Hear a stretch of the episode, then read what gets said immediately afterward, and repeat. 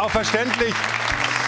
So war es in den Stadien ja gestern auch. Endlich wieder volle Ränge. Wie lange haben wir darauf gewartet? Über zwei Jahre war das nicht mehr der Fall. Am eindrucksvollsten vielleicht bei der Borussia in Dortmund. Über 80.000 Zuschauer. So sieht der Fußball aus, den wir lieben.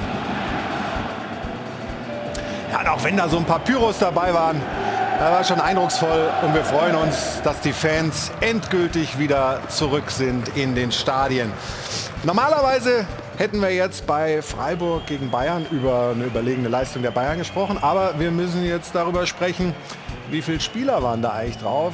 Julian Nagelsmann hat nicht nur die Tore gezählt, sondern eben auch ähm, seine Akteure. Da waren teilweise elf Feldspieler für eine kurze Zeit nur drauf. Was hat das für Konsequenzen? Hat das Konsequenzen? Wer ist daran schuld? Das ist ein Thema bei uns in der Sendung. Wir sprechen dazu auch mit Lutz Michael Fröhlich, dem Schiri-Boss des DFB, der uns gleich zugeschaltet sein wird. Und natürlich schauen wir auf das Abendspiel. BVB gegen Leipzig. Wie gesagt, volles Stadion, Riesenerwartungshaltung, aber der BVB geht unter gegen Leipzig mit 1 zu 4. Leipzig unter Tedesco wirklich nicht wiederzuerkennen, richtig stark. Champions League Plätze jetzt wieder relativ sicher im Visier. Auch dazu ein Schaltgespräch gleich mit Kevin Campbell.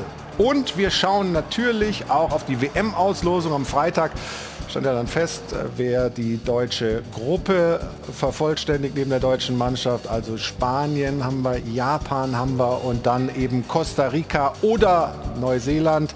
Wie leicht oder wie schwer ist das? Was für Aussichten hat die deutsche Mannschaft dann im November, Dezember in Katar? Darüber wird hier zu reden sein. Jetzt freue ich mich auf die ersten beiden Gäste hier in dieser Sendung. Der eine war mit dem VfB Stuttgart 1992 deutscher Meister und der andere ist eine echte Managerlegende. Begrüßen Sie Maurizio Gaudino und Rainer Kallmund.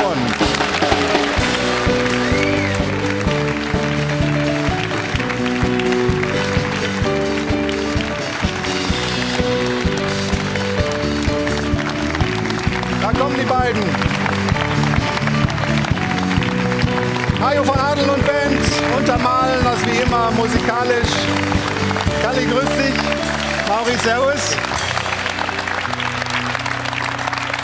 Schön, dass ihr da seid. Ich sage auch, war saukalt draußen. War kalt? Haben sie euch lange draußen stehen ja, lassen? Ja, ja.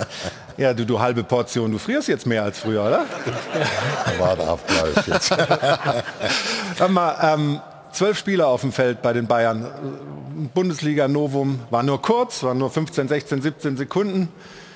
Aber darf eigentlich passieren sowas? Ja, darf nicht passieren. Man kann das doch von zwei Seiten her sehen. Auf der anderen Seite kann man sagen, Spiel war entschieden, ist in der mhm. Zeit und sonst nichts Dramatisches passiert. Auf der anderen Seite geht es natürlich auch immer, dass man sagen, da gibt es die Regel, da wollen wir uns drauf stützen.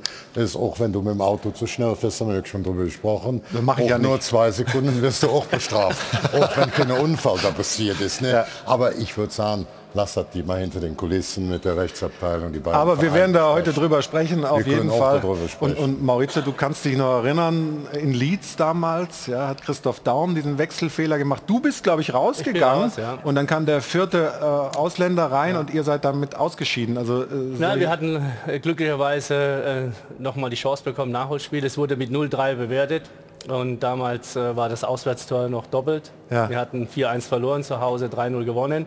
Und so durften wir nochmal in Barcelona das Entscheidungsspiel machen. Und das hat mir dann 2-1 verloren leider. Ja, also wir haben hier Themen genug. Freue mich, dass ihr beide da seid und wir haben eine tolle Runde zusammen, die ich jetzt auch noch mal vorstellen will. Unsere weiteren Gäste heute im Stahlwerk Doppelpass.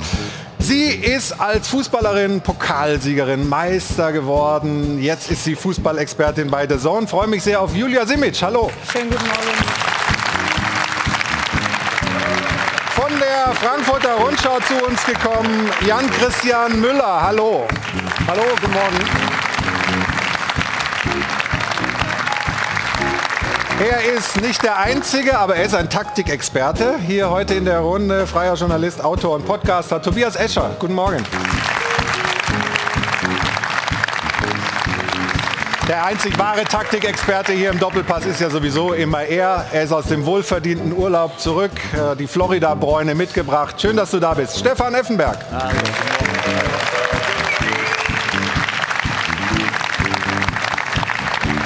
Und ich finde, er sieht wirklich gut aus.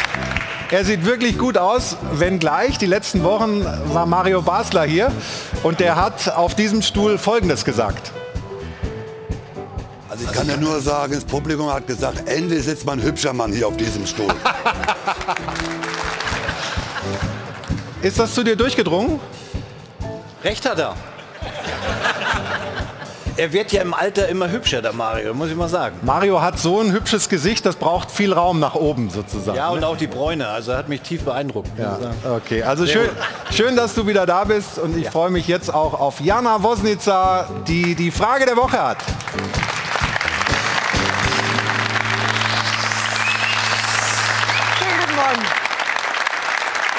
Ja, und damit kommen wir mal zurück zum Sportlichen und zu dem Spiel Freiburg gegen Bayern. Die Freiburger tatsächlich auch zum ersten Mal vor vollem Haus in ihrem neuen Stadion. 34.700 Fans waren mit dabei. Ja, und auch für die war zwischenzeitlich große Verwirrung angesagt. Wir haben einmal genau nachgezählt. Tatsächlich die Bayern zwischenzeitlich mit elf Feldspielern auf dem Platz. Wir sehen es einmal hier. 1, 2, 3, 4, 5, 6, 7, 8, 9, 10, 11. Nummer 11 ist dann also Kingsley Coman. Das ist nicht erlaubt. Da sind wir uns alle einig. Wir sind uns aber noch nicht so einig, wie man mit der Situation jetzt umgeht. Es gibt im Grunde genommen drei Möglichkeiten. Entweder das Spiel wird am grünen Tisch entschieden oder es wird wiederholt oder es wird einfach so gewertet, wie es gestern ausgegangen ist. Also Chaos um den 12. Mann. Muss Bayerns Wechselfehler jetzt Konsequenzen haben? Das ist unsere Frage der Woche. Diskutieren Sie gerne mit uns mit auf Twitter. Twitter oder am Dopafon. Die Nummer ist wie immer die 01379 011 011. Also mitmachen, sind gespannt, was für eine Meinung äh, da unser Publikum hat und äh, welche dieser Möglichkeiten, die Jana da genannt hat, äh, favorisiert wird. Wir sprechen natürlich über diesen Wechselfehler, über dieses Chaos in Freiburg, aber wollen uns vorher noch mal anschauen, wie das war. Ein Novum in der Bundesliga. Zwölf Spieler des FC Bayern auf dem Feld.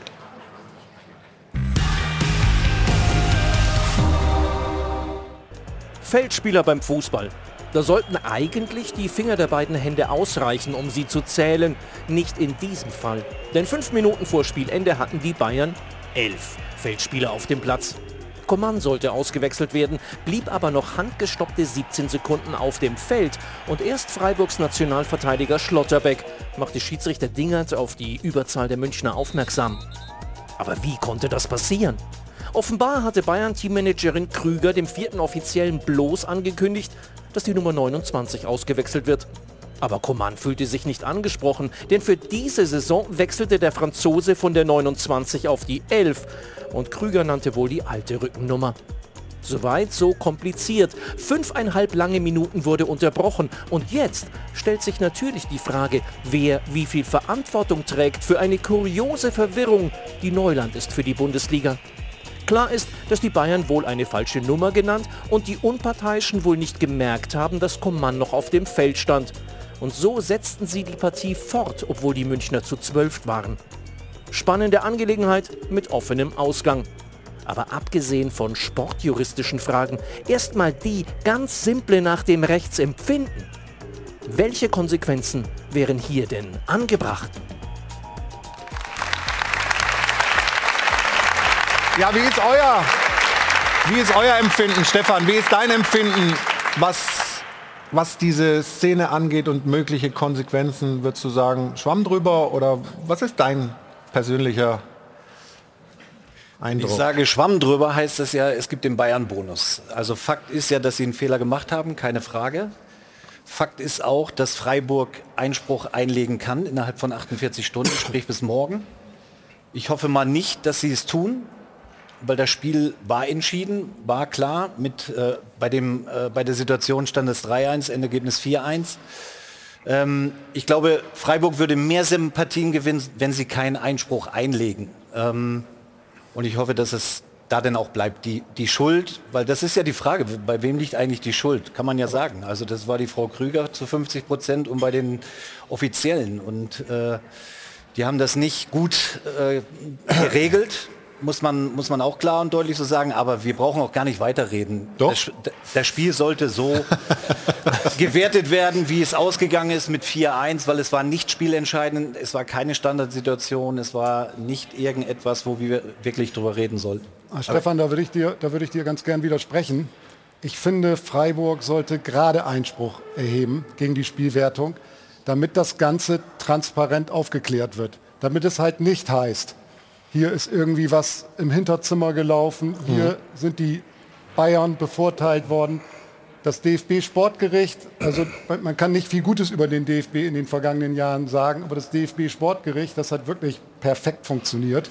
Ähm, ist jetzt zwar gerade ein neuer Richter, der Hans E. Lorenz ist über 70, der ja. ist jetzt gegangen und sein Nachfolger wird das auch sehr gut machen. Ich würde wirklich dringend empfehlen, dass dieser Fall vor Sportgericht kommt und dass darüber halt jetzt nicht das äh, Fernsehgericht hier entscheidet, sondern dass wirklich ähm, transparent auch, dass es nachvollziehbar ist, weil das ist ja in anderen Fällen auch passiert. Maurizio Gaudino hat es gerade erzählt, es ist passiert als Wechselfehler Otto Rehagel, Giovanni Trapattoni. Ja, kürzlich auch Wolfsburg im Pokal, ne? Genau, auch das. Das ist nicht immer genau vergleichbar, aber gerade deshalb finde ich es wichtig, dass das, dass das Sportgericht darüber, da sind Journalisten zugelassen, da sind die Medien zugelassen, da wird darüber berichtet. Das dauert oft stundenlang, da wird sehr seriös verhandelt und ich finde das wirklich, ich würde Freiburg ermutigen, Protest gegen die Spielwertung Wir haben bei Freiburg nachgefragt, ähm, man äußert sich da jetzt noch nicht, hat auch gesagt, wir, wir warten das alles erstmal ab, aber so wie man jetzt gestern zumindest Streich gehört hat in der Pressekonferenz, klang das nicht so, als ob sie Einspruch erheben wollten. Wie ist denn eure Meinung? Tobias, was meinst du? Mein fußballerisches Können war immer sehr beschränkt. Ich habe es nicht weiter bis, als bis Kreisliga geschafft. Und wenn wir jetzt anfangen würden, solche Spiele und solche kleinen Fehler neu zu werten und das ganze Spiel 3 auszugehen, dann hast du jedes Jahr, jedes Wochenende ein halbes Dutzend oder ein ganzes Dutzend Spiele in der Kreisliga, in der Bezirksliga, die neu gewertet werden müsste.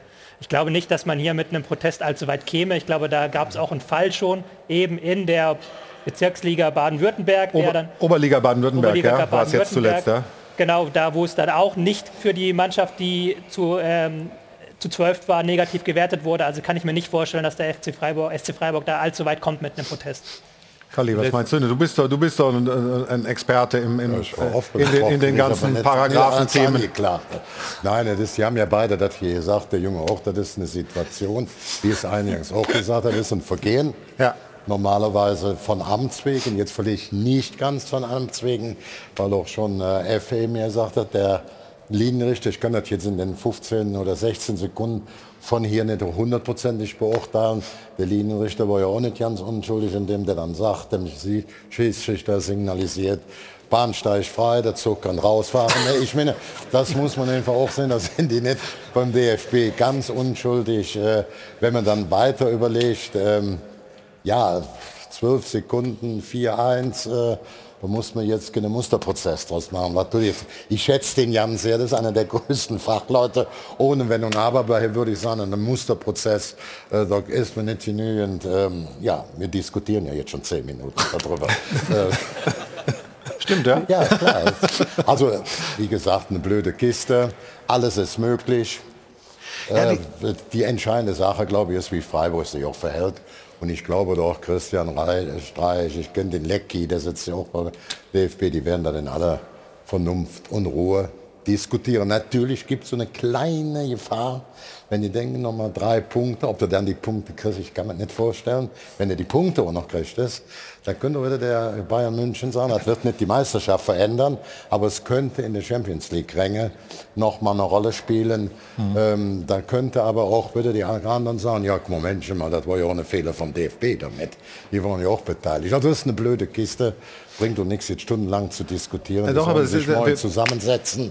Da ein paar Sachen, müssen, passiert, paar Sachen müssen, wir, müssen wir hier schon auch noch mal drüber besprechen. Es waren jetzt eben nur diese 17 Sekunden. Was ist denn, wenn es zwei Minuten geht, wenn es fünf Minuten geht, wenn es zehn Minuten keinem auffällt? Das war es aber nicht. Warum ja, soll ich aber, das diskutieren? Na, aber, die Regel, aber die Regel ist doch so wachsweich. Ja? So, ich habe eben gesagt, wenn du zu schnell fährst, ist nur eine Sekunde, hast du ja eben auch schon eben. gesagt, dann wirst du bestraft. Ob ein Unfall passiert, war ja. nicht. Ja. Aber hier ist, ich glaube, man kann das nicht vergleichen. Also, ich finde, es geht gar nicht so sehr um diese 17 Sekunden. Ich finde, wir sagen alle, okay, das Spiel war entschieden. Es war in der 86, äh, 86. Minute, ja. glaube ich, der Wechsel. Und was danach passiert, ist für mich das Entscheidende, weil dann ist ein Spielstopp von, glaube ich, sieben, acht Minuten, wo das Spiel wirklich unterbrochen ist. Und wenn ich was gelernt habe in meiner aktiven Zeit, aber jetzt auch in meiner Trainerzeit, dann kann man auch mal zwei, drei Tore schießen in einer kurzen Zeit. Und das ist, glaube ich, was, wo da kommt ein Bruch ins Spiel. Mhm. Und da würde ich sagen, rein aus sportlicher Sicht vom SC Freiburg finde ich auch, sollte man da definitiv Protest einlegen, weil wer weiß, was gewesen wäre, wenn. Klar, ähm, am Ende schießt Bayern das 4-1 und das Ding ist durch. Kuman war in den 17 Sekunden auch nicht mehr spielentscheidend. Es hat nicht mehr, glaube ich, nicht mal mehr den Ball berührt. Doch, er hat den berührt, aber da war aber gerade da war der Abpfiff, genau. zum Abpfiff. Und ich finde, danach kommt ein Bruch ins Spiel, weil dann das Spiel einfach so lange unterbrochen ist, so viel Konfusion war und dann verlierst du vielleicht auch so ein bisschen das Momentum, dich nochmal gegen diese Niederlage aufzubäumen. Also sind einige, einige Aspekte hier schon angeklungen, die wollen wir auch gleich vertiefen, aber wir wollen jetzt äh, Lutz Michael Fröhlich mal dazu nehmen, ähm, Schiri-Boss beim DFB. Schönen guten Morgen aus München. Schönen guten Morgen.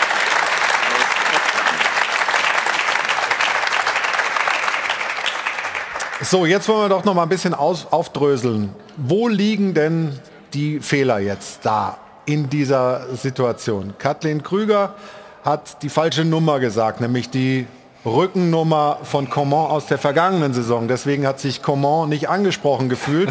Aber da gibt es ja unten eben auch noch einen vierten Offiziellen, der dann den Sabitzer aufs Feld lässt, obwohl der Spieler noch nicht runter ist.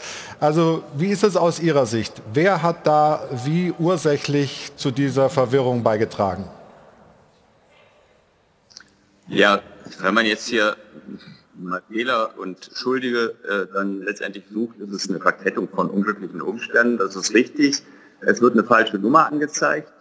Ähm, es ist wichtig, dass diese falsche Nummer auch im Kontext mit einem Spieler angezeigt wird, der raufgeht, der in dem Moment gar nicht raufgeht, nämlich der Sühle. Ähm, der geht nämlich erst später rauf auf den auf, aufs Spielfeld. Das heißt, im, im Zusammenhang mit der ersten Auswechslung, die angezeigt wird, ist eigentlich der Spieler Söhle genannt, aber der Spieler Sabitzer geht rauf. Deswegen hat der äh, äh, Schiedsrichterassistent in dem Moment für sich den Vorgang mit dem, äh, mit dem Spielfeld, mit dem Eintritt ins Spiel mit Sühle abgeschlossen ähm, und sieht ihn dann hinterher, als die zweite falsche Nummer eingespielt wird, sieht er dann den, den Spieler Sühle noch bei sich und sagt, Mensch, du bist doch eigentlich, äh, das ist doch schon erledigt.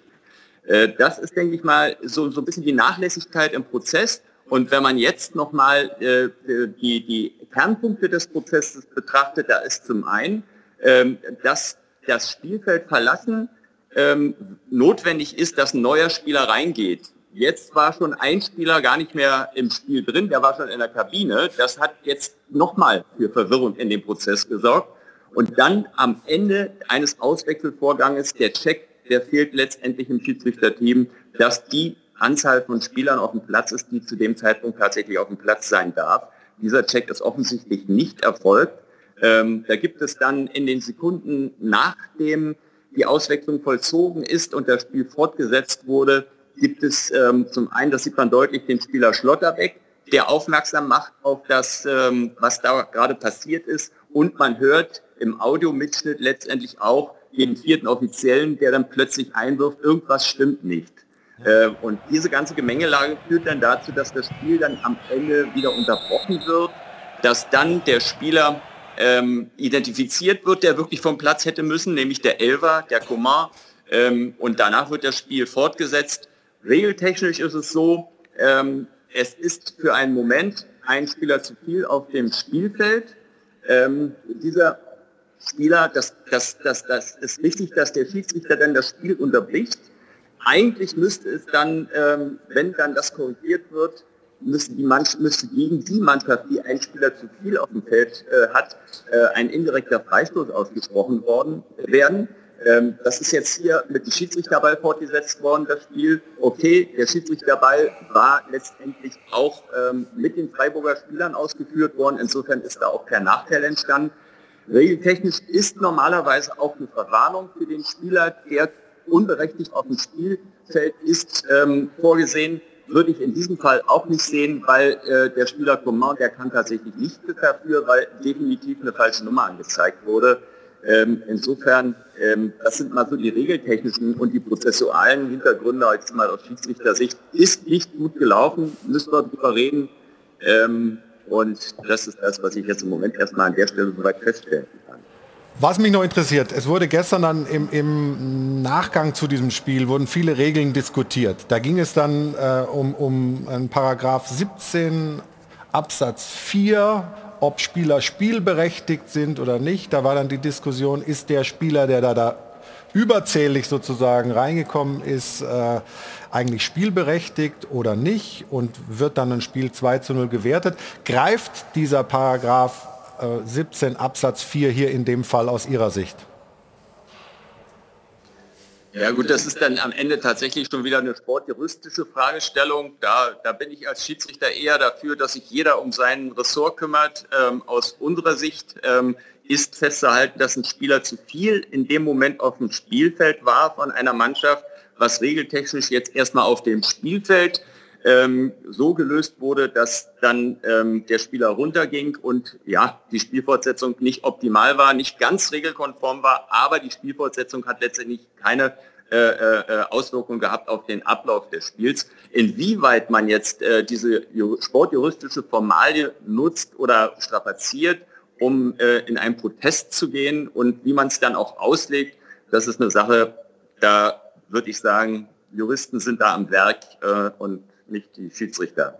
Dann bleiben wir mal bei den Schiedsrichtern. Bastian Dingert war der Schiedsrichter gestern. Was natürlich auffällig ist, er war auch Schiedsrichter bei dem Pokalspiel äh, von Wolfsburg, wo es auch dieses Wechselthema gab. Ist das jetzt ein Zufall oder gibt es da ein Problem?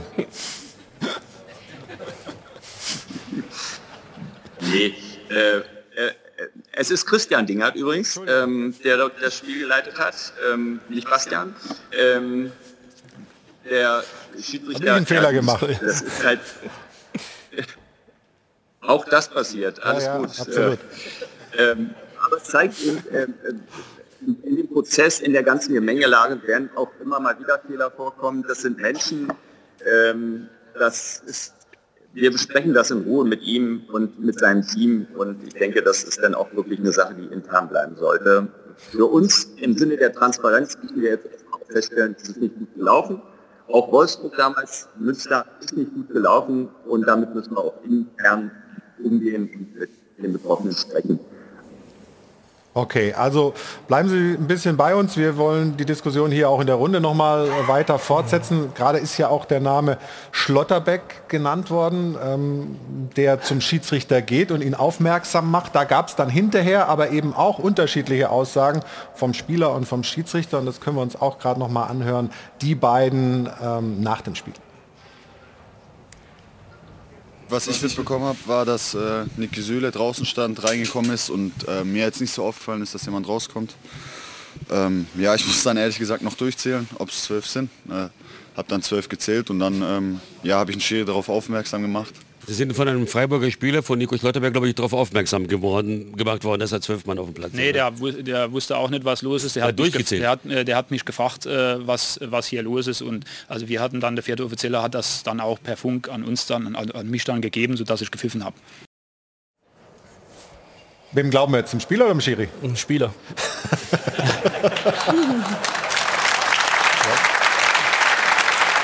ich meine, wenn ein Auswechseln stattfindet, dann achten die Spieler ja darauf. Und äh, natürlich sind sie hoch konzentriert, aber schauen, was, was da passiert. Und ihm ist es äh, ist das ausgefallen und deswegen hat er den Schiedsrichter angesprochen. Aber ich habe ja vorhin noch gar nichts dazu gesagt. Ja, bitte, leg los. Nein, ich, weil ging ja alles sehr, sehr schnell und dann, äh, man sieht ja auch beim, beim Schiedsrichter, äh, wie sehr, wie verunsichert die sind. Letztendlich, Freiburg hat ja nicht ausgewechselt, hat damit überhaupt nichts zu tun. Und ähm, da sieht man ja, wie kontrovers jetzt auch die Meinungen, wir kommen aus dem Sport und ich sehe es genauso wie der, wie der Stefan.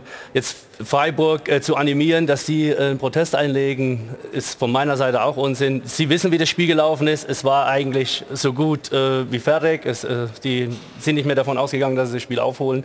Es gibt aber eine Regel und jetzt kann man davon ausgehen, entscheidet die Regel oder entscheidet die Regel nicht. Ja, und ähm, zu 50 Prozent oder mehr als 50 Prozent hat wahrscheinlich, äh, oder nicht wahrscheinlich, ist meine Meinung, dass die Schiedsrichter mit Schuld haben. Es ist ein vierter Schiedsrichter draußen und der hat damit äh, auch aufzupassen, ob er jetzt eine falsche Nummer gesagt kriegt oder nicht. Er, er entscheidet und er sieht, ob ein Spieler in die Kabine gerannt ist. der auf die Toilette muss oder Bauchschmerzen hat oder derjenige, wo rauskommt, der andere reinlässt.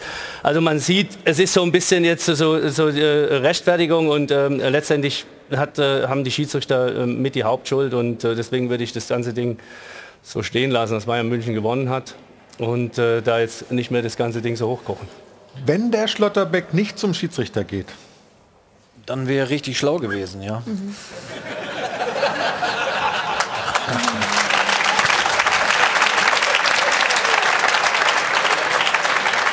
Aber das war ja keine Frage von dir, oder? Das war eine, Nein, das war eine ja, Vorlage, du musst Nein, sie jetzt ja, verwandeln. Ja, Fakt ist ja, wenn er das nicht getan hätte, sondern er hätte niemand aufmerksam gemacht, vor allem den Schiedsrichter, dann wäre das Spiel weitergelaufen und dann reden wir nicht mehr von 17 Sekunden, sondern vielleicht über die eine oder andere kritische Situation noch. Dann würden wir natürlich hier anders oder anders diskutieren über diese Szene. Ähm, aber er hat es gemacht. Gleichzeitig sagt ja auch der Schiedsrichter, er hat vom Assistenten aufs Ohr bekommen, dass da etwas nicht stimmt. Also die Spielunterbrechung kam nach 17 Sekunden und Maurizio hat ja vollkommen recht. Natürlich haben die Schiedsrichter und den Schuh müssen sie sich auch mal anziehen, eine große Mitschuld an dieser Situation. Und von daher hoffe ich, wenn wir, wenn wir das sportlich beurteilen, und da bin ich anderer Meinung, du bist ja anderer Meinung wie ich, äh, wie du, dass Freiburg eben nicht Protest einlegt, sondern sagt, wir haben es sportlich verloren. Und ich kann mir auch nicht vorstellen, dass das Spiel nochmal gedreht worden mhm. wäre in, in der 86. Minute zugunsten von Freiburg. Ja, vorstellen ähm, ist gut, aber es sind halt noch vier Minuten zu spielen und womöglich Nachspielzeit. Ich meine, Stefan, du warst ja nun gerade einer, der, äh, glaube ich, in der 86. noch nicht aufgegeben hat. Also ich finde Stefan schon. hat mal ein Champions League Endspiel verloren in, ja. in, in, in, ja. in, wenigen Minuten. Ne? Ich, ich, finde halt schon. Ich, aber ja, ich möchte das auch nicht. Es ist schön, dass du das ansprichst. Ja, tut mir leid, immer diese blöden Erinnerungen. Ich weiß auch nicht, warum die Leute jetzt applaudieren. Deswegen. Ja, wenn man verliert. Die freuen sich, dass ich mich noch erinnern kann ja, an Fakt solche ist Zeit. ja, wir haben 1-0 geführt. Ja. Es war nur ein Tor. Also das ist schon ein Unterschied. Aber Manchester hat zwei geschossen. Ja, reite doch noch weiter drauf. Oh mein Gott. Es tut mir heute noch weh. Ja, das verstehe ich ja, ja, auch. Das tut uns allen weh, weil wir alle damals geglaubt haben, äh, die Bayern gewinnen das Ding. Aber das, aber, soll, jetzt, das soll jetzt nicht das Thema sein. Aber wir merken doch hier schon an der Diskussion, dass wir uns hier uneinig sind. Hm. Dass auch im Grunde die Leute, die wirklich dabei waren, sich widersprechen. Da merken wir doch, dass da Gesprächsbedarf ist. Warum soll man das denn nicht ganz nüchtern, das muss man ja gar nicht dramatisieren, warum soll man das nicht einfach dem DFB-Sportgericht vorlegen. Das guckt sich alle Gesichtspunkte an und entscheidet dann. So, und ich finde auch für die Zukunft muss man die Regel präzisieren. Es gibt andere Sportarten im Eishockey, wenn einer zu früh draufkommt, gibt es eine Strafe. Beim, beim American Football ist es klar, wenn, wenn ein Spieler zu und da teilweise auch in, in, in Super Bowl Endspielen hat das äh, Auswirkungen. Es gibt ja auch Sport ähm, Arten, wo der dann draufkommt und wird dann per, kriegt eine persönliche Strafe. Entweder für dem Spiel, dass dann immer eine weg, also im Eishockey oder, aber hier ist doch einfach eine Frage, ich bin da auch voll sonst gerne bei dir, Jan, hier bin ich dabei. Da wird jetzt morgen uns Bayern München, da wird noch uns Freiburg. Muss auch sagen, das ist auch etwas Positives, was der Lutz gerade gemacht hat, dass er dann als, als Schiedsrichter, Chef sagt, wir sahen da auch gerade im Moment nicht ganz gut aus, da müssen wir uns auch dran unterhalten, was sollte da jetzt, soll das geteert werden, was sollte da an den Fall gebunden werden. Also ich muss sagen, das ist sehr gut, muss ich auch sagen, Lutz, du sagst, bei uns ist es auch nicht gut, aber die haben keinen selbst durchgeschossen, die haben, das ist nichts Dramatisches passiert in den 17 Sekunden, was mir jetzt schon hier 20 Minuten drüber sprechen, finde ich viel dramatischer wie die 17 Sekunden um Platz. Aber Kali, es ist nun mal ein Thema, was die Menschen bewegt und äh, der Mich Blick ins Netz. Ganz tief. Was? Mich bewegt das ganz tief. Dich nicht, du bist, du bist ja fünfmal also chemisch gereinigt. weißt du, wenn er ganz abgewichst, das ist ja ein intelligenter Junge, ein guter Spieler, dann würde der eigentlich sagen, oh, lass, ich ja, werde das jetzt nicht reklamieren, ich lasse mal fünf ja, Minuten. Das ist ja das, was der Stefan meint. Ganz, ne? Oder nicht? Ja, da muss er noch, er ist noch jung, er muss noch viel lernen. So. Also ich habe den ein paar Interviews erlebt, er spielt nicht nur gut Fußball, er ist auch ein cleveres Kerlchen. Absolut. Ich, ich traue das dem schon zu, dass er gedacht hat, sagen wir mal, mit einem Torunterschied, jetzt lass ein bisschen drauf. Ich werde mich nicht melden. Ne? Ist doch gut, dass er drauf ist. Ja. Bei einem Spieler. Und Aber wir gucken, mal, wir gucken mal äh, in Person von Jana ins Netz und da haben wir viele Dinge gefunden, die das Ganze zum Glück auch nicht nur bierernst äh, Nee, bewerten. für ne? Bierernst ist Twitter ja nicht unbedingt bekannt und es war natürlich eine Steilvorlage für das Netz, diese Szene gestern. Leon sagt, zwölf Freunde müsst ihr sein, das ist natürlich der Klassiker. Matthias Esch, der Kollege, hat geschrieben, Fußball ist ein einfaches Spiel. 23 Männer jagen 90 Minuten lang einem Ball nach und am Ende gewinnt, wie immer, der FC Bayern. Ja, dieser Bayern-Dusel, von dem man hier und da mal spricht. Julia, auch ein berechtigter Einwand. Petersen hat in 17 Sekunden wenigstens ein Tor geschossen, was für Anfänger. Der Kollege Mickey Beisenherz, auch bekannt für seine spitze Feder auf Twitter und ja auch BVB-Fan, sagt, der geradezu unverschämt aktive zwölfte Mann im Dienste des FC Bayern, das ist natürlich seit Jahren geschlossen der BVB. Ja, und Stichwort BVB, auch RB Leipzig hat gestern während des Topspiels getwittert und gesagt, es geht in die letzten zehn Minuten. Jetzt kann uns eigentlich nur noch ein Wechselfehler den Sieg nehmen, oder?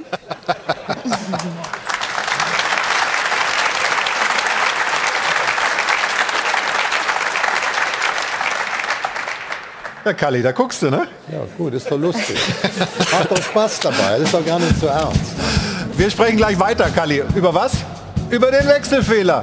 Nach einer kurzen Pause und sind dann gleich wieder zurück im Stahlwerk. Doppelpass hier im Airport äh, Hotel in München, im Hilton. Und äh, wäre schön, wenn Sie dranbleiben. Bis gleich. Willkommen zurück zum Stahlwerk Doppelpass hier aus dem Airport Hilton. Hajo von Adel und Band unterhalten uns in den Pausen immer hervorragend. Und wir haben eine angeregte Diskussion natürlich über dieses Chaos in Freiburg, Wechselfehler, ja oder nein, wie auch immer man das bewerten will. Wir haben das alles schon relativ äh, intensiv besprochen. Ich würde gerne aber Lutz Michael Fröhlich noch mal fragen. Ich habe ja vorhin falschen Vornamen, Entschuldigung, aber über Christian Dingert schon gesprochen. Wie geht man jetzt damit um von Seiten des DFB? Sag mal jetzt, macht, macht er erstmal ein paar Spiele Pause oder gerade äh, eben nicht? Wie, wie würden Sie das einschätzen? miteinander spricht und ähm, die Gründe nochmal ähm, bespricht, wie so etwas passieren kann. Äh, dass man die Abläufe auch nochmal durchspricht und dass man auch nochmal darauf hinweist, letztendlich, äh, dass jeder eine große Verantwortung trägt und insbesondere der Schiedsrichter als Spielleiter eben für alles, was letztendlich Schiedsrichter technisch äh, äh, abzuwickeln ist in einem Spiel, ähm, dann auch zu verantworten. Und ähm, da müssen die Prozesse nochmal nachjustiert werden. Ähm, und wir werden das Ganze in Ruhe auch nochmal vom Management in der Situation selbst aufarbeiten. Aber das ist ein interner Prozess. Ich denke, das ist genauso wie eine Nachbearbeitung mit Spielern äh, stattfindet, dann auch in der kommenden Woche oder nach dem Spiel. Ähm, das wird hier auch passieren. Ja, ist das der richtige Umgang? Ja, die Wechselfehler passieren dann in so einer Hektik. Ich habe früher immer, wenn man, was Mauri eben sagte, bei unseren Spielern, wenn wir Ausländer auf der Bank sitzen hatten und die Spieler ziehen ja erst, wenn sie eingewechselt werden, in Trikot an, dann haben wir gesagt, jeder von den Ausländern zieht ein rotes oder blaues Hemd an. Also nicht das Normale. Wenn jetzt der Trainer in der Hektik, da ist einer verletzt, da ist am Blut, passieren die Dinge. Wenn der sagt, Wechsel, oh, wir hatten ein rotes Hemd an, stopp, haben wir richtig ausgewechselt oder wechseln wir jetzt einen Ausländer zu viel an? Das sind Dinge, das sind Mechanismen, die man bringen kann. Und sowas hört zum Leben. Wer sagt, ihm kann das nicht passieren, ist größenwahnsinnig. Diese Flüchtigkeitsfehler können jedem passieren. Ich bin auch bei dir, Jan, das Nein, ich räume das auch ein. Ich möchte auch aber, äh, keine Straflos- Sagt, hier, du bist der Richter bei der Verhandlung. Du, ich Gänse. Du hast, du hast es meist um Kerbholz, wenn du da drin sitzt und sagst, es wird so entschieden, würde ich das für richtig halten. Wenn Effe das macht. Nein, aber, rede du bitte. aber was ja schon geändert wurde, vielleicht kann Herr Fröhlich das ja bestätigen, bis, bis, bis vor einigen Jahren haben ja die vierten Offiziellen auch noch diese Tafel bedient, diese digitale Tafel. Die haben ja die vierten Offiziellen hochgehalten. Das wurde ja dann vor einigen Jahren wieder geändert, dass das halt jetzt die Teamoffiziellen machen. Das hat in diesem Fall die Katrin Krüger von Bayern München ja dann auch getan. Damit sich halt die vierten Offiziellen voll auf diesen Auswechselvorgang konzentrieren können. Damit die genau sehen, es kommt einer raus und dafür erst darf einer rein. Das ist ja auch noch komplexer geworden, die Situation, weil ja mittlerweile auch Spieler an, auf der anderen Seite des Spielfeldes Ja, ja, klar. ausgewechselt werden dürfen. Also es ist schon eine sehr komplexe Situation, vor allen Dingen, wenn mehrere Spieler ausgewechselt werden. Aber es ist natürlich eine Situation, die in jedem Spiel vorkommt. Also es ist jetzt auch nicht irgendwie sowas, was, was Aber ich schreibe auch jeden Tag einen Artikel und dann sehe ich manchmal am nächsten Tag, dass ein Fehler in der Überschrift ist. Ja, also ich mache gar keine ja. Fehler, haben wir ja, ja, vorhin gemerkt. Das meine ich halt. Nein, aber Fakt ist doch, wenn sie daraus lernen, und das hat äh, Lutz ja auch eben gerade gesagt, dass da die Antennen eben scharf gestellt werden müssen, auch bei nur einer Auswechslung bei dem vierten Offiziellen, dem wird das hoffentlich in, in der Zukunft nicht mehr passieren. Darum geht es doch. Fehler müssen auch gemacht werden, um daraus zu lernen. Mhm. Ich bin mir ziemlich sicher, dass das in Zukunft hoffentlich nicht mehr passiert. Ja, ich glaube auch, dass Wir es sorry, sinneschärfend ja, ist, weil was du eben gesagt hast, was natürlich so ein bisschen für Konfusion sorgt, ist, wenn da drüben einer rausgeht, dann geht da einer raus, dann laufen sie noch um die Tatanbahn, kommen wieder zur Bank. Und früher war es einfach so, der Spieler ist zur Mittellinie gelaufen, hat denjenigen abgeklatscht, der reinkam. Und dann war für alle klar, der eine ist draußen, der andere kommt rein.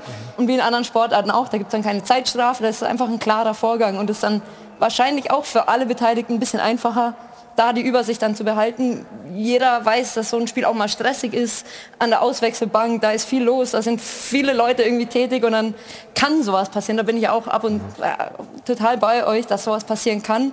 Man muss nur gucken, wie man es ja, in Zukunft besser macht. Und ich würde jetzt noch mal drauf eingehen, weil ich vorhin schon mal gesagt habe, vielleicht muss man trotzdem die Regeln irgendwie klarer machen. Für den Fall, dass einfach zu viele Spieler auf dem Feld sind. Was ist dann da äh, sozusagen ja, aber die Regeln sind doch sonnenklar. Es darf halt nur ein Spieler rauf, wenn der andere runtergeht. Die ja, Regeln so sind sonnenklar und es ist in 60 Jahren Bundesliga jetzt das erste Mal passiert. Also wir müssen es jetzt auch nicht dramatisieren. Ja. Also dass wir deswegen jetzt beim Handball ist es halt was anderes, da wird ständig gewechselt, deswegen gibt es da sofort eine Zwei-Minuten-Strafe, wenn da einer nur den halben Fuß mhm. zu früh auf dem Feld hat. Aber das ist im Fußball ja eine andere Situation und das passiert ja jetzt hier auch nicht jede Woche. Während beim Handball passiert das manchmal in einem Spiel zweimal. Also wir haben ja im Fußball eine andere Situation.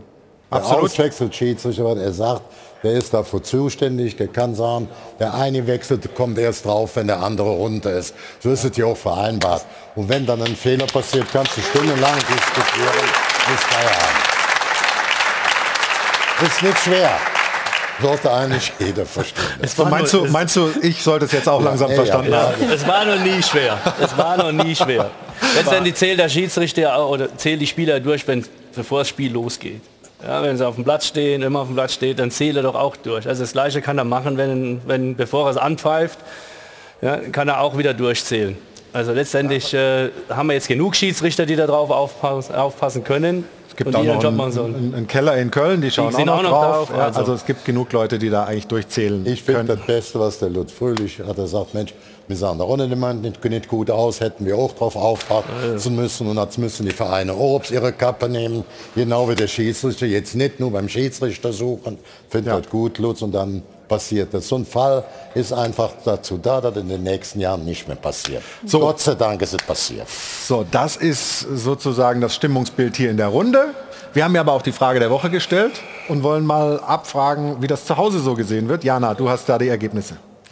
Ja, und tatsächlich sagen auch im Netz 70 Prozent einfach dieses sportliche Ergebnis von gestern gelten lassen und gut ist. Aber immerhin auch 26 Prozent sagen, das Spiel sollte am grünen Tisch für den SC Freiburg gewertet werden. Eine Begründung, die ich mal vorlesen möchte, die vielleicht mal eine andere Perspektive zeigt, ist, dass das Spiel eben am grünen Tisch entschieden werden sollte, weil angenommen, wenn der SC Freiburg jetzt am Ende diese drei Punkte fehlen würde für die Champions League, dann ist das Theater groß, da geht es dann wieder um viel Geld und der FC Bayern würde es vielleicht auch so machen, wenn es für ihn um die Champions League gehen würde. Gut, ist vielleicht zumindest mal eine Sicht eines Freiburgs-Fans. Auf der anderen Seite, Regeln sind Regeln, so wie ich die drei Euro zahlen würden, muss der FC Bayern nachträglich dann dafür bestraft werden. Aber am Ende des Tages, wir haben es eben gesehen, die Mehrheit sagt, so wie es ist, ist es auch gut so. Und Kalli, ich habe zum Abschluss noch einen für dich. Mein Gott, es ist ja nichts grob Fahrlässiges passiert in den 17 Sekunden. Bayern-Sieg bleibt bestehen. Ausschluss Mickey Maus. Ja. Aber nicht ganz Ausschluss Mickey Maus, weil wir haben ja auch noch unsere Stimmen am Dopafon, die wollen wir uns auch noch mal ganz kurz anhören. Aber dann, Kalli. Ja, dieser Fehler muss auf jeden Fall Konsequenzen haben. Es kann nicht angehen, dass es nur Bayern-Dusel gibt, sondern auch noch, dass sowas ungestraft bleibt. Der Wechselfehler des FC Bayern München sollte ohne Konsequenzen bleiben, weil es waren 17 Sekunden, maximal 20, in denen nichts Gravierendes passiert ist. Meiner Meinung nach sollte das ohne Konsequenzen bleiben. Meiner Meinung nach ist der Schiedsrichter und seine Assistenten an dieser Situation genauso schuld wie die Bayern selbst mit diesem Wechsel. Es gibt überhaupt keine zwei Meinungen. Es ist ein Regelverstoß und somit muss dieses Spiel gewertet werden. Verloren für Bayern drei Punkte für Freiburg. Immer, immer gefährlich, wenn jemand anfängt mit es gibt überhaupt keine zwei Meinungen. Wir haben hier gerade eine Dreiviertelstunde gemerkt, dass es da viele verschiedene Meinungen gibt. Also, ähm, ja, danke schön für die Beteiligung zu Hause und äh, danke Jana für dieses Meinungsbild. Ich glaube, das deckt sich doch mit dem, was wir hier in der Runde auch festgestellt haben. Und nochmal ein großes Dankeschön an Lutz Michael Fröhlich, der sich für uns und für Sie, liebe Zuschauerinnen und Zuschauer, Zeit genommen hat und das ehrlich und offen aus Sicht der DFB-Schiedsrichter eingeordnet hat. Grüße nach Potsdam und schönen Sonntag noch. Dankeschön, Lutz Michael Fröhlich. Danke. Schönen Tag auch noch. Tschüss. Jo.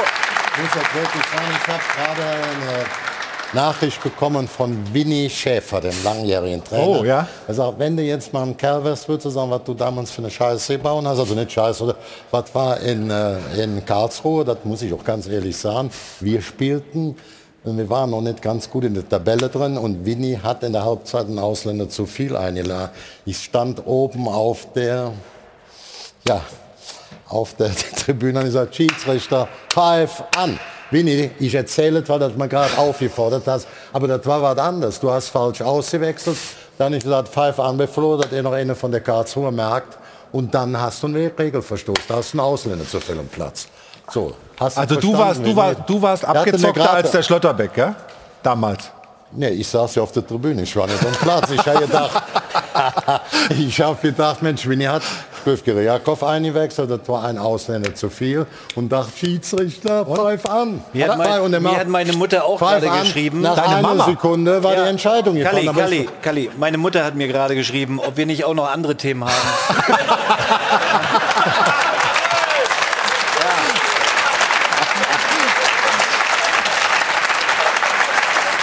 Hat sie wirklich geschrieben oder hast du gut erfunden?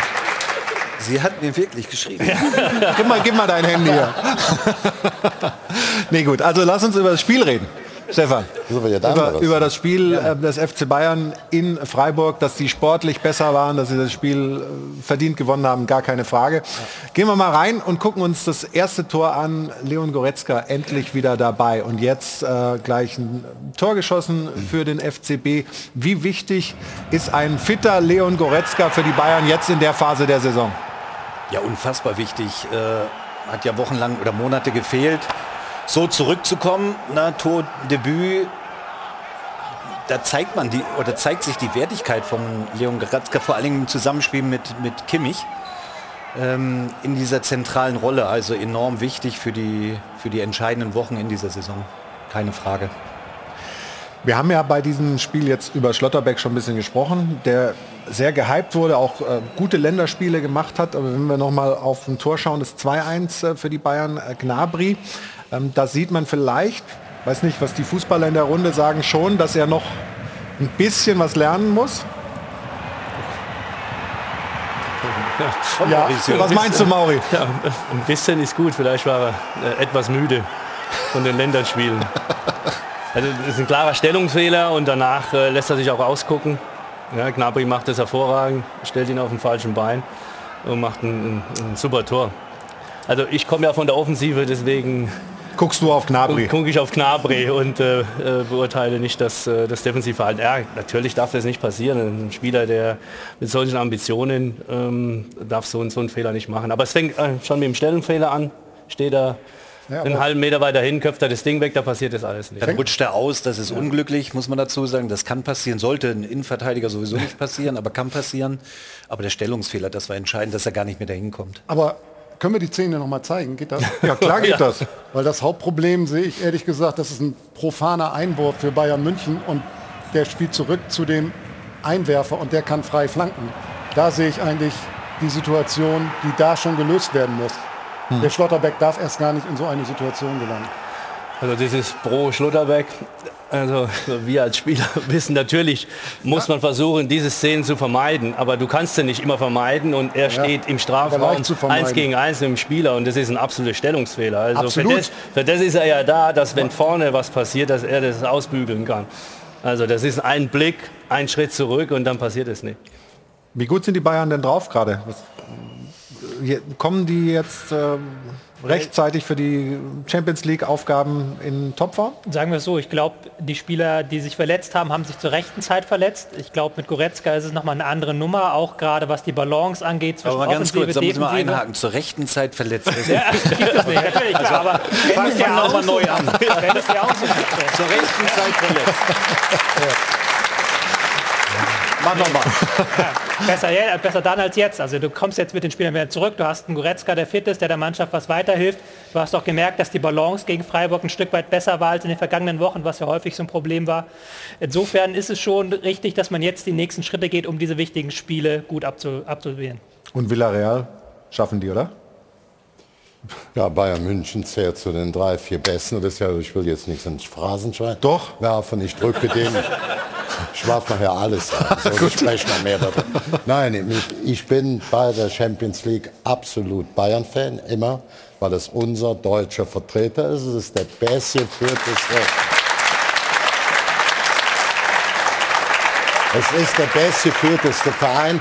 Und wenn wir hier alle immer diskutieren über die Kohle und Bayern und sagt, die sind nach wie vor nur 25 Prozent von diesem Verein hört großen deutschen DAX-Unternehmen. Ansonsten sind die mit 75 Prozent nach wie vor der alleinige Inhaber des Vereins, trotz der Beteiligung von großen Clubs. Und die Gegner, die letzten drei Champions League, nur noch mal zum klaren Verständnis, wurde ja, Liverpool. Schönen Dank, Jürgen Klopp, super, klasse gemacht. Aber wenn der Henri nicht mit 500, 500 Millionen vorbeigekommen wäre, da würde sogar die Enfield Route nicht mehr stehen. Die musste der. Und dann haben die Spieler eingekauft. Das war 100 Prozent. Der hört komplett dem Henri, der fragt gar keiner.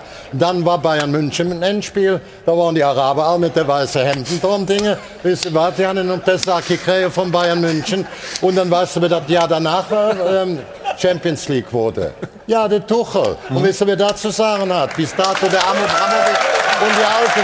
Wir quatschen immer und quatschen immer. Bayern München ist der einzigste Verein, der mit irgendein reicher Sack gehört.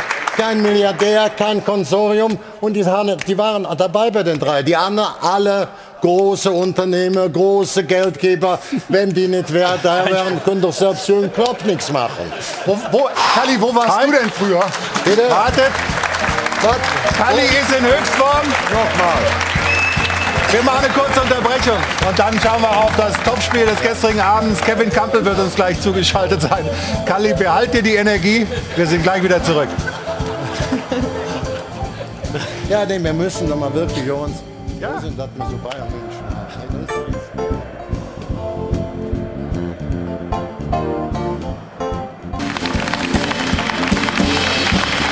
Das ist das Airport Hilton und das Set hier vom Stahlwerk Doppelpass, Hajo von Hadeln und Bench. Begleiten Sie rein hier in die Sendung und wir wollen zum Topspiel des gestrigen Abends kommen. Leipzig gewinnt in Dortmund 4 zu 1. Volles Haus in Dortmund und dann kriegst du so eine drüber, Stefan. Stark Leipzig, ne? Ja, richtig stark, aber schon seit Wochen. Ja, also die spielen wirklich konstant richtig guten Fußball. Man muss sagen, seit Tedesco wirklich da ist, der hat irgendwas dran gedreht, dass sie extrem stabil sind und eine unglaubliche Spielfreude ausstrahlen. Und gestern, das war ein Ausrufezeichen, finde ich. In Dortmund vier Stück zu machen, Respekt.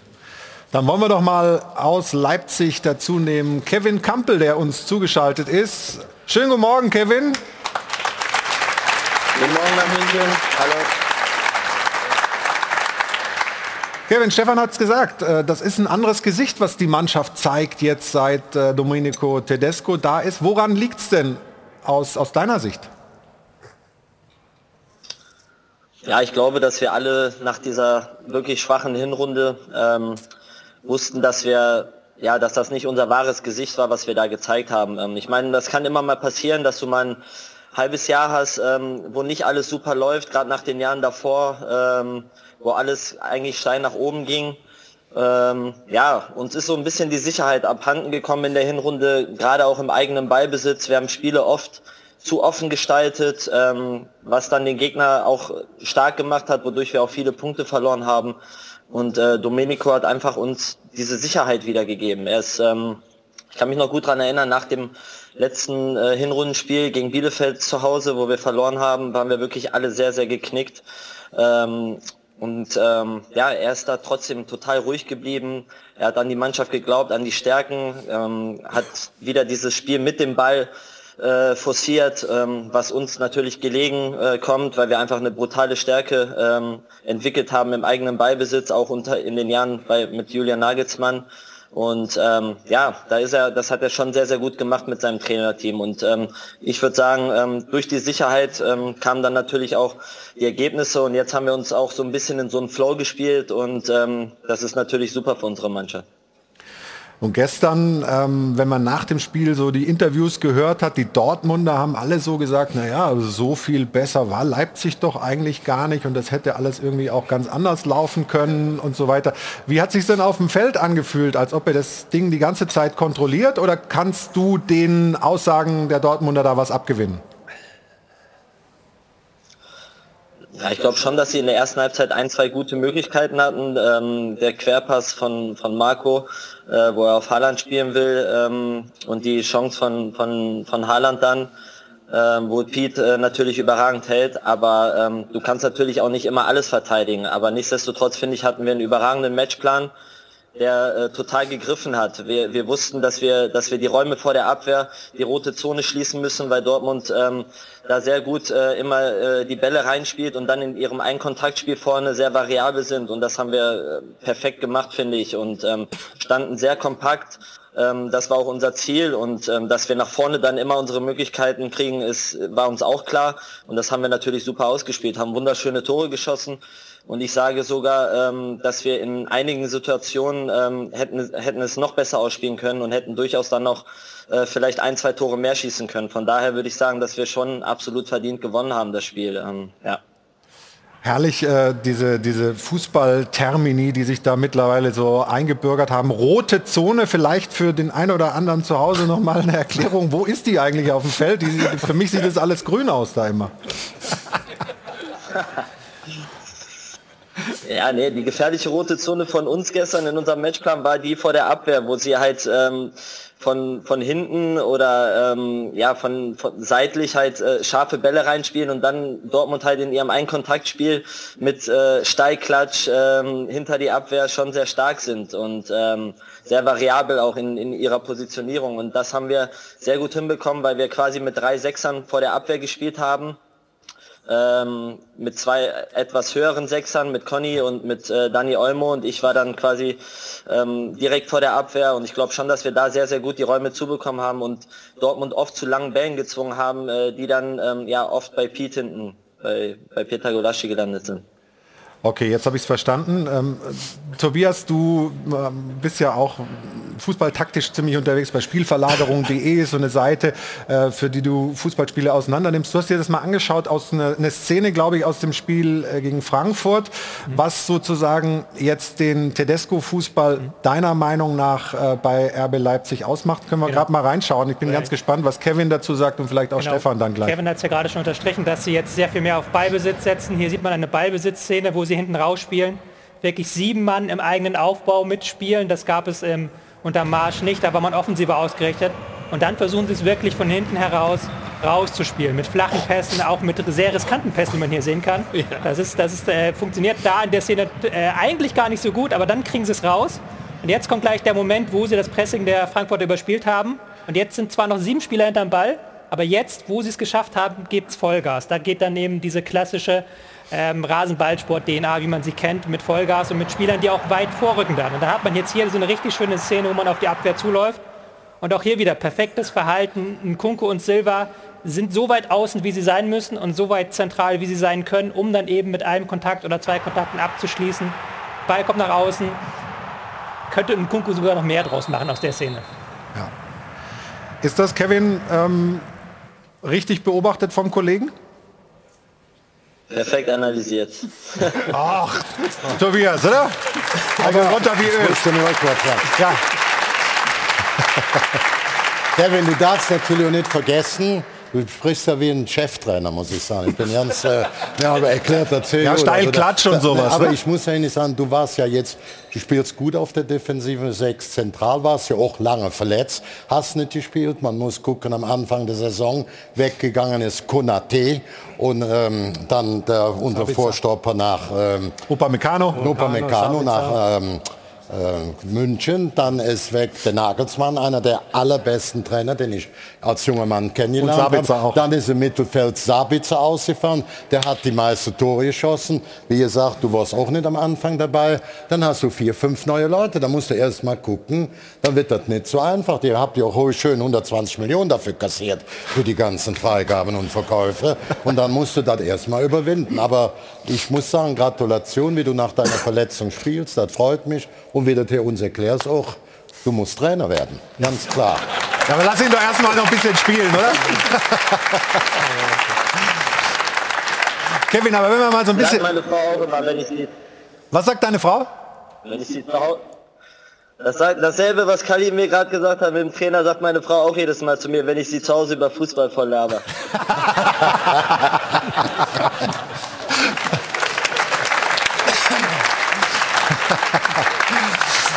Hat das gut erzählt, ne? Kevin, ähm, wenn wir mal auf den Kalender schauen, was da so äh, für euch jetzt äh, so vor der Brust ist für die nächsten Wochen. Ähm, das ist echt kernig, was da so ist. Also äh, sind mal zumindest drei englische Wochen. Ähm, da unten das Fragezeichen, vielleicht Europapokal, wenn ihr gegen Atalanta weiterkommt, geht es ja dann so weiter. Äh, Fühlt ihr euch fit genug, frisch genug, äh, motiviert genug, um, um dieses äh, Mammutprogramm erfolgreich zu bestreiten? Ich meine, es geht ja darum, möglichst mal einen Titel gewinnen, zu gewinnen in Leipzig und das ist ja in dieser Saison möglich. Ja, absolut. Ähm, ich glaube, das muss auch unser Ziel sein, ähm, wirklich jetzt mal was, was zu holen ähm, nach, den, nach den Jahren, nach den letzten Jahren, wo es wirklich immer, immer knapp war, dass wir, dass wir es nicht geschafft haben. Wir waren zweimal in Berlin, haben zweimal verloren. Natürlich wollen wir jetzt ein drittes Mal dahin und endlich mal einen Pokal mit nach Hause äh, bringen nach Leipzig. Ich glaube, das verdient der Verein, das verdienen wir uns alle nach den letzten Jahren. Das wird schwer, aber wir werden alles dafür geben und äh, genauso in der Europa League. Wir sind jetzt im Viertelfinale und ähm, haben die Chance da auch ins Halbfinale einzuziehen und das, das wird auch unser Ziel sein. Wir werden da Vollgas geben. Wie gesagt, wir sind gerade, glaube ich, in einem ganz guten Flow, das müssen wir uns beibehalten und ähm, dann bin ich mir sicher, dass das noch eine sehr, sehr gute ähm, ja, Saison werden kann für uns und hoffentlich dann auch, dass wir uns dann belohnen mit einem Titel. Das wäre natürlich großartig. Der Flow, den du gerade angesprochen hast, wie kann man den aufrechterhalten? Wir haben gehört, auf der Heimreise Stimmung war gut, Mannschaft glaubt an sich. äh, Also was steht einem Weiterführen dieses Flows im Wege? Eigentlich nichts, oder? Nein, brauchen natürlich alle Spieler. Das ist natürlich ähm, bitter jetzt nach der Länderspielpause, dass da, dass da ein, zwei Spieler mit äh, Dudu, Amadou Adara und mit ähm, Yusuf Pausen ähm, verletzt zurückgekommen sind. Äh, bei dem Programm, was wir jetzt haben, brauchen wir wirklich ähm, unseren ganzen Kader äh, müssen aus dem Vollen schöpfen können und deswegen ähm, ist das Wichtigste erstmal, dass wir alle gesund bleiben, dass wir uns nicht verletzen und ähm, dass wir weiter so fokussiert und hart arbeiten und ähm, ja, nicht zu viel von außen rankommen lassen. Ähm, mit, mit Halbfinale, Pokal und ähm, Europa League könnt ihr ins Finale kommen, könnt ihr das schaffen, sondern einfach beharrlich weiterarbeiten, ähm, so, wie, so wie wir das die ganze Rückrunde jetzt äh, tun mit äh, Domenico zusammen. Und dann bin ich mir sicher, dass wir ähm, ja noch einiges schaffen können diese Saison. Also ich denke, wir drücken da für die Europapokalauftritte auf jeden Fall die Daumen. Danken dir für die Zeit und macht echt Spaß, wenn du uns über Fußball voll laberst, wie du das gesagt hast. Toller Auftritt gestern und guter Auftritt auch hier jetzt. Dankeschön. Dankeschön. Grüße nach Leipzig. Kevin Kampel. Dankeschön. Ciao. Ja, wir bleiben aber noch bei dem Spiel, weil da gab es ja noch einen Gegner. Und äh, Borussia Dortmund, ja, oder? Ist immer so im, Fußball, dass da zwei Mannschaften auf dem Feld stehen. Und Borussia Dortmund äh, hat sich so gefreut, endlich wieder vor vollem Haus zu spielen, man hochmotiviert und dann geht man mit einem 1 zu 4 vom Platz. Was ist das für eine Saison der Schwarz-Gelben und was ist mit dieser Mannschaft los, fragen wir uns. Sebastian Bernsdorf.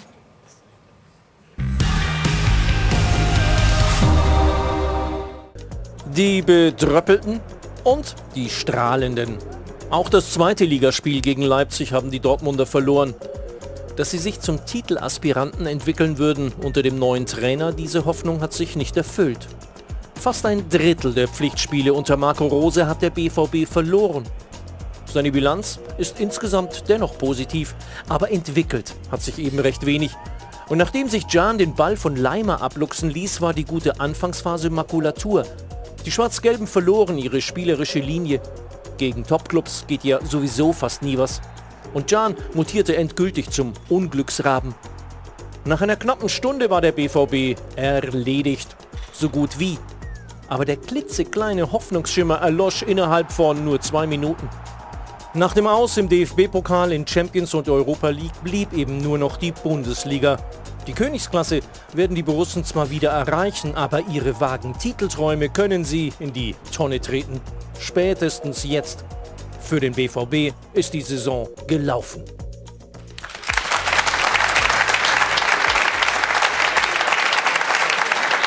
Der erhobene Zeigefinger da von dem BVB-Fan hier bei uns im ähm, Publikum hinter uns.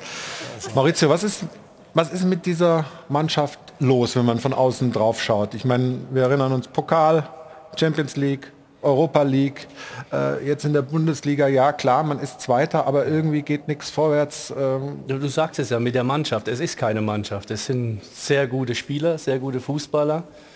Äh, und äh, sind aber keine Einheit, keine Mannschaft und sind immer im entscheidenden Spielen sind sie nicht da. Das war gestern auch der Fall, brechen auch zusammen, wenn ein Fehler passiert, wenn sie es 0-1 bekommen, dann äh, sind sie erstmal äh, total, ja, nicht mehr als Mannschaft, wenn ich sagen, brechen zusammen, aber sind dann nicht so konzentriert und, und so gefestigt, äh, dass sie das dann annehmen und dann ihr Spiel wieder dem Gegner aufzwingen können, sondern äh, sind ähm, einfach jeder mit sich selber beschäftigt und dann kommen die Folgenfehler. Und äh, das ist das große Problem äh, von Anfang der Saison, was der, der Trainer Rose im Moment äh, nicht in den Griff gekriegt hat. Dann kommen auch noch die Sachen mit Haaland. Also kaum holen sie einen Spieler, der bei denen explodiert, weil das machen sie ja sehr gut in den letzten Jahren. Ja, die immer finden wieder. immer den einen oder anderen Spieler.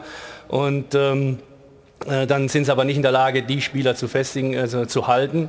Die Spieler wollen dann auch nicht bleiben. Also Dortmund ist immer gut genug, um das nächste Sprungbrett zu sein.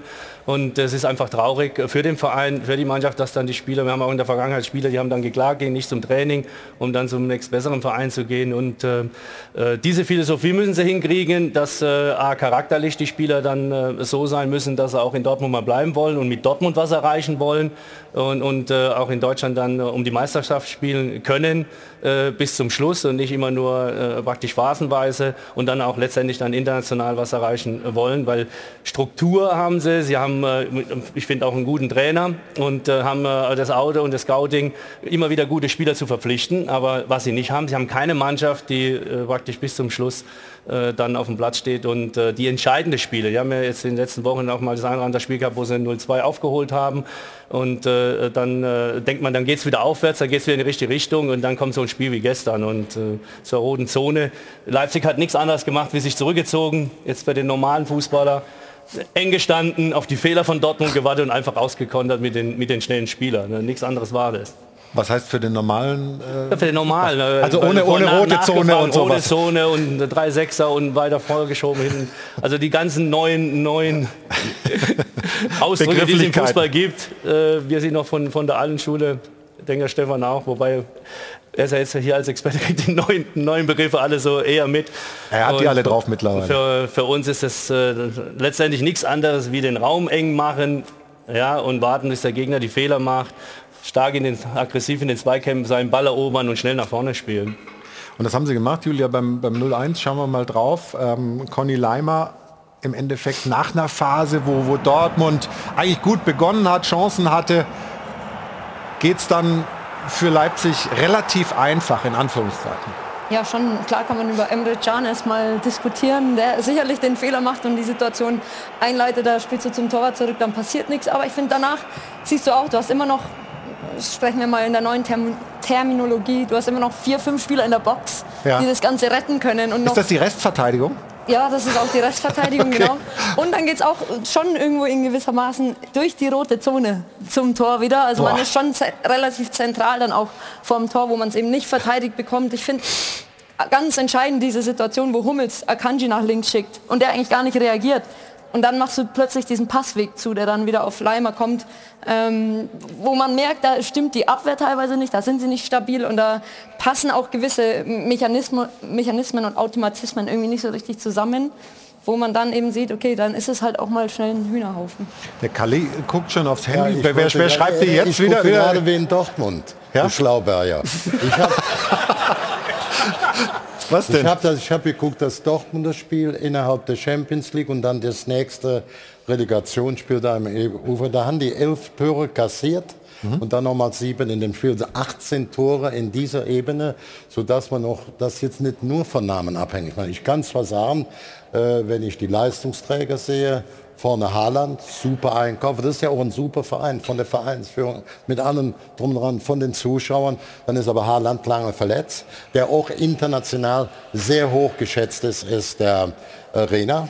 Der war dann praktisch auch die ganze Saison, hat super angefangen, der ist ganz hoch in den Wertungen auf der Wunschliste von Vereinen. Dann muss man einfach sagen, tut mir unwahrscheinlich leid, weil er menschlich charakterlich ein junger, super Junge ist und auch Führer ist eigentlich, äh, Marco Reus, aber er ist eben zu häufig verletzt, ist, sodass du schon mal das äh, Dreiergespann vorne entweder verletzt ist oder in der Regel nicht in der Form ist. Hinten Guerrero auch noch ein ganz guter, der hochgerankt ist. Das ist der jüngste, der Bellingham, der immer gespielt hat. Und ansonsten, wenn du hier in den paar Spielen, da, hätte, da war auch jetzt nicht die, die Sahnegruppe in der Champions League mit dem einzelnen Relegationsspiel, kriegst du 18 Stück. 18 Tore. Da musst du sagen, Heidi Witzka macht auf das Tor. Also, ähm, ich meine, nee, das ist doch... Also die drei, wenn du die drei hast, da kann der Effe doch jetzt mal was zu sagen. Wenn du die drei, ja, aber da musst du erstmal nee, erst aufhören, Fachmann, bis der was der sagt. ist größere Fachmann. Effe, du mach jetzt als Trainer oder als ja. Technischer. Der also, Haaland fällt lange aus und der den gut beliefert hat, war der kleine Renner, der fällt fast komplett aus. Und Marco Reus hat jetzt eben, er, hat, er ist ganz wichtig, wenn er gut spielt, macht ja. wichtige Tore. So, dann ist Guerrero, hatte auch ein bisschen Bauchschmerzen. Ja, und Guerrero meinst du? Also, meine Mutter hat mir gerade geschrieben. Hat sie schon wieder? Die Mama hat schon wieder geschrieben. Meine. Mutter hat mir geschrieben, ich soll mich nicht voll labern lassen. du so, bist jetzt dran. Nein, nein. So, nochmal zurück zum Spiel. Wir, ja, wir regen uns natürlich auf über Borussia Dortmund und wie viele Fehler die gemacht haben. Natürlich, stimmt ja alles. Aber das war ein Gegner, der eine extrem hohe Qualität hat. Vielleicht die stärkste Mannschaft momentan mit Bayern München, die wir in Deutschland haben. Mhm. Und die hat Dortmund eiskalt ausgekontert, Für dich Leipzig besser besetzt als der BVB? Ich sag mal so, wenn, wenn Leipzig nicht die äh, Schwächephase gehabt hätte Anfang der Saison unter Jesse Marsch, mhm. die hatten sie, so, dann wären die mit Sicherheit Nummer 1 Verfolger von Bayern München. Ja, überhaupt keine Frage. Ähm, also hat Dortmund gestern gegen einen sehr extrem starken, seit Wochen Gegner verloren und völlig verdient und völlig zu Recht. Und, und, und Kampel hat es ja eben gerade gesagt, der Kevin. Wir hätten auch noch ein oder zwei mehr machen können. Mhm. So, und das spricht für die Qualität, die RB Leipzig hat. Und das muss man auch mal honorieren ja, ja, und sagen, ich. völlig verdient und nicht sagen, oh, Dortmund, wie auch immer. Nein, Dortmund ist zurzeit nicht in der Lage und nicht in der Verfassung, irgendjemand gefährlich zu werden. Das muss man auch klar und deutlich mal sagen. Also Ma Mats Hummels hat sich gestern ähm, nach dem Spiel geäußert und wir haben da so eine kleine Aussage mal verschriftlicht, ähm, weil da ein Wort drin ist das ähm, ziemlich interessant ist. Wir verlassen ein bisschen die Position, also nach einem Rückstand und spielen nicht strukturiert. Ich weiß nicht, ob ich den Hühnerhaufen-Vergleich anstreben soll, aber es wird halt immer wilder bei uns. Also das ist natürlich schon ein Alarmzeichen, wenn du zurückliegst, wenn du, wenn du hinten liegst und dann wird es ein Hühnerhaufen, Stefan. Ganz entscheidend ist ja der erste Satz wir verlassen ein bisschen unsere Position. Ich hoffe, dass er sich damit auch selber meint, weil wir haben nachher eine Szene, wo mhm. ganz klar und deutlich man es sieht, dass er seine Hauptverantwortlich für die Innenverteidigung und für die Struktur im Team auch, dass er seine Position verlässt und dadurch auch ein Gegentor fällt. Ähm, er als Führungsspieler, und da sehe ich ihn nach wir wie vor. Wir können die Szene vielleicht jetzt schon mal einspielen, wenn du, es grad, wenn du es gerade ansprichst. Genau. Sollten wir machen. Also Einwurf für Leipzig. Wo, Genau. wo ist Hummels? Genau, so. Und äh, ja, wo ist Hummels? Aber Als da vorne. Innenverteidiger. Ja, Da, da, ja, nein, wir müssen ihn ja, wir müssen ihn ja für unsere Zuschauerinnen und Zuschauer sortieren. Genau. Ich kann ja auch da hingehen und mit dem Finger drauf zeigen. Aber wir sehen jetzt Hummels als Innenverteidiger, der seinen Bereich eigentlich, den er zu verteidigen hat, vollkommen verlässt. Also da steht nochmal der 15. Achter. Falls du das verstehst, Achter, Position. Verste- das verstehe ich, das Okay. verstehe ich. Also verlässt er ja auch Jetzt schon. sieht man es noch deutlicher. Ja, er verlässt ja vollkommen seine Position und auch mit den anderen eben die Stütze zu sein und denen, denen zu helfen. Dadurch machen sie das Zentrum komplett auf mit einem Pass. Und Olmo hat, kann Olmo aussuchen. wie im Training komplett blank, den trifft er natürlich Weltklasse, aber so frei darfst du in einem Spitzenspiel niemals stehen. Also das darfst du dir nicht erlauben. Und dafür ist Mats Hummels selber verantwortlich.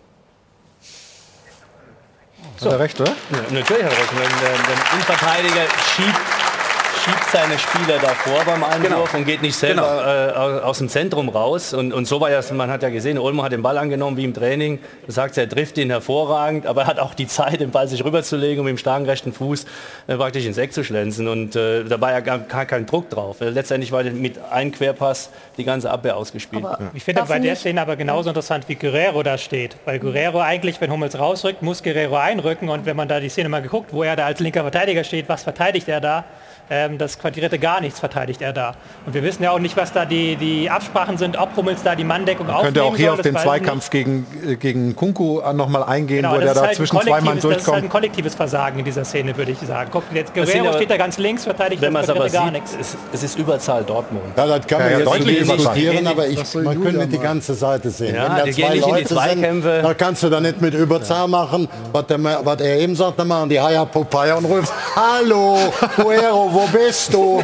Das geht doch nicht, Junge. Ne? Das muss man einfach sehen. Da könnte der Olmo, der könnte der Cunio und der Silva, die sind nicht so ganz ungefährlich. Und das ist jetzt nicht der, der da hinten draußen steht. Ne? Vielleicht hat der auch falsche Standen, aber das konnte ich an dem Bild nicht klar erkennen. Kalli, die, die Julia wollte mal was sagen. Bitte? Ich rede schon mal rein. Ich mache es auch kurz. Ich finde eigentlich ganz spannend, was Kevin Campbell vorhin gesagt hat. Und zwar, sie haben sich eben schon mit einem klaren Matchplan irgendwie auf diese vor der Abwehr Viererkette Zentrum zu machen, irgendwie mit einem Matchplan einfach auch fokussiert.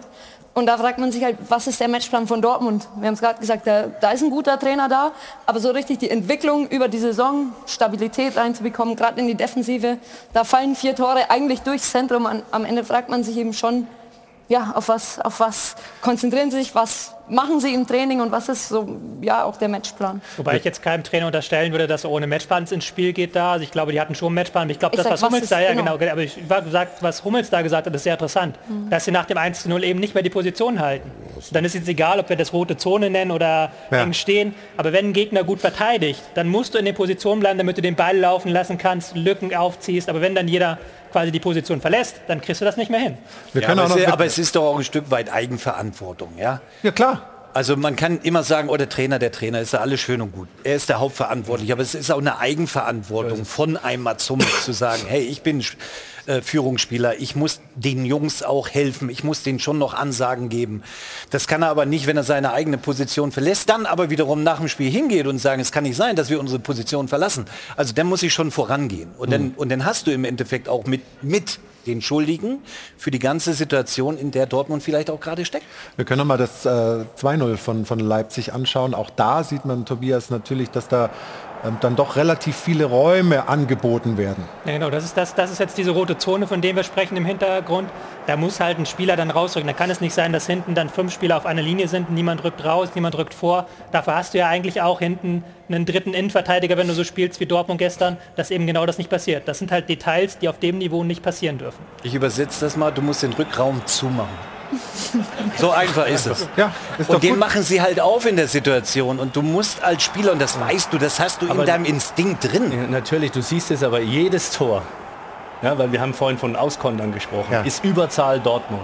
Es ist Überzahl Dortmund. Und jetzt zu interpretieren, das, was Hummels gesagt hat, auch wenn er seine Position nicht hält, ist, es stimmt in der Mannschaft nicht. Die sind nicht füreinander da, die, sind, die stehen im Raum, ja, heben die Hände hoch, wie man es gerade wieder gesehen hat, weil wieder was passiert ist. Also das, was er sagen wollte, hat es nicht deutlich gesagt, es stimmt einfach nicht. Ja, die Mannschaft ist keine Mannschaft, dass der eine für den anderen da sind. Die haben wahrscheinlich in der Kabine andere Probleme, die sie lösen müssen und äh, das ist äh, das Hauptproblem. Letztendlich kommen die in die Saison, die wollen Meister werden, um die Meisterschaft spielen. Leipzig ist auch so in die Saison, nachdem sie äh, Spiel abgegeben haben, Trainer abgegeben haben, haben sie eine schlechte Vorrunde gehabt aber eine starke Mannschaft. Die haben trotzdem das, was der Stefan gesagt hat, eine hervorragende Mannschaft. Das, was Domenico Dodeske jetzt wieder hinbringt, der hat denen wieder Freude mhm. äh, reingebracht, lässt wieder Fußball spielen, lässt aus der Defensive kommen. Ja, und die spielen einfachen Fußball und nutzen ihre Stärke äh, des Kontern. Und das ist natürlich einfacher, so eine Mannschaft wieder nach oben zu bringen, wie eine Mannschaft, die von vornherein mit der Rose äh, mit gewissen anderen Probleme zu kämpfen hat. Und darüber sprechen wir gleich noch ein bisschen, weil natürlich da eine ganze auf, eine Riesenaufgabe auch auf Sebastian Kehl wartet. Ja? Umbruch, die Mannschaft äh, so zu verändern, dass das charakterlich und sportlich stimmt.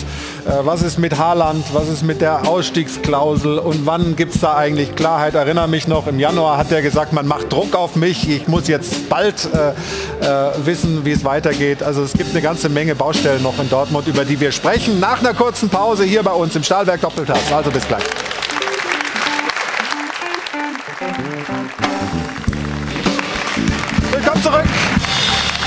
In München am Flughafen im Hilton Hotel. Der Stahlberg Doppelpass geht in die nächste Runde. Wir sind bei Borussia Dortmund und dem Auftritt gestern und wollen mal rüberschalten nach Dortmund zum Kollegen Patrick Berger. Grüße dich, mein Lieber. Da steht er. Hallo und schönen guten Tag. Du warst gestern im Stadion. Ich habe einen Tweet von dir gesehen. So zehn Minuten vor Schluss sind die ersten wieder enttäuscht abgereist. Jetzt mussten die Fans zwei Jahre warten, bis das Stadion wieder voll war. Und dann hatten sie nach 80 Minuten genug. War die Enttäuschung so groß? Ja, total. Also du sprichst ja an, 81.365 war nach zwei Jahren wieder da und dann so eine Leistung der Mannschaft. Also die Fans waren schon sehr, sehr sauer über das, was gestern passiert ist. Es war, den Tweet habe ich in der 80. abgesetzt, aber ich glaube in der 75. haben die ersten schon das Stadion verlassen und das ist natürlich die Höchststrafe auch für die Mannschaft.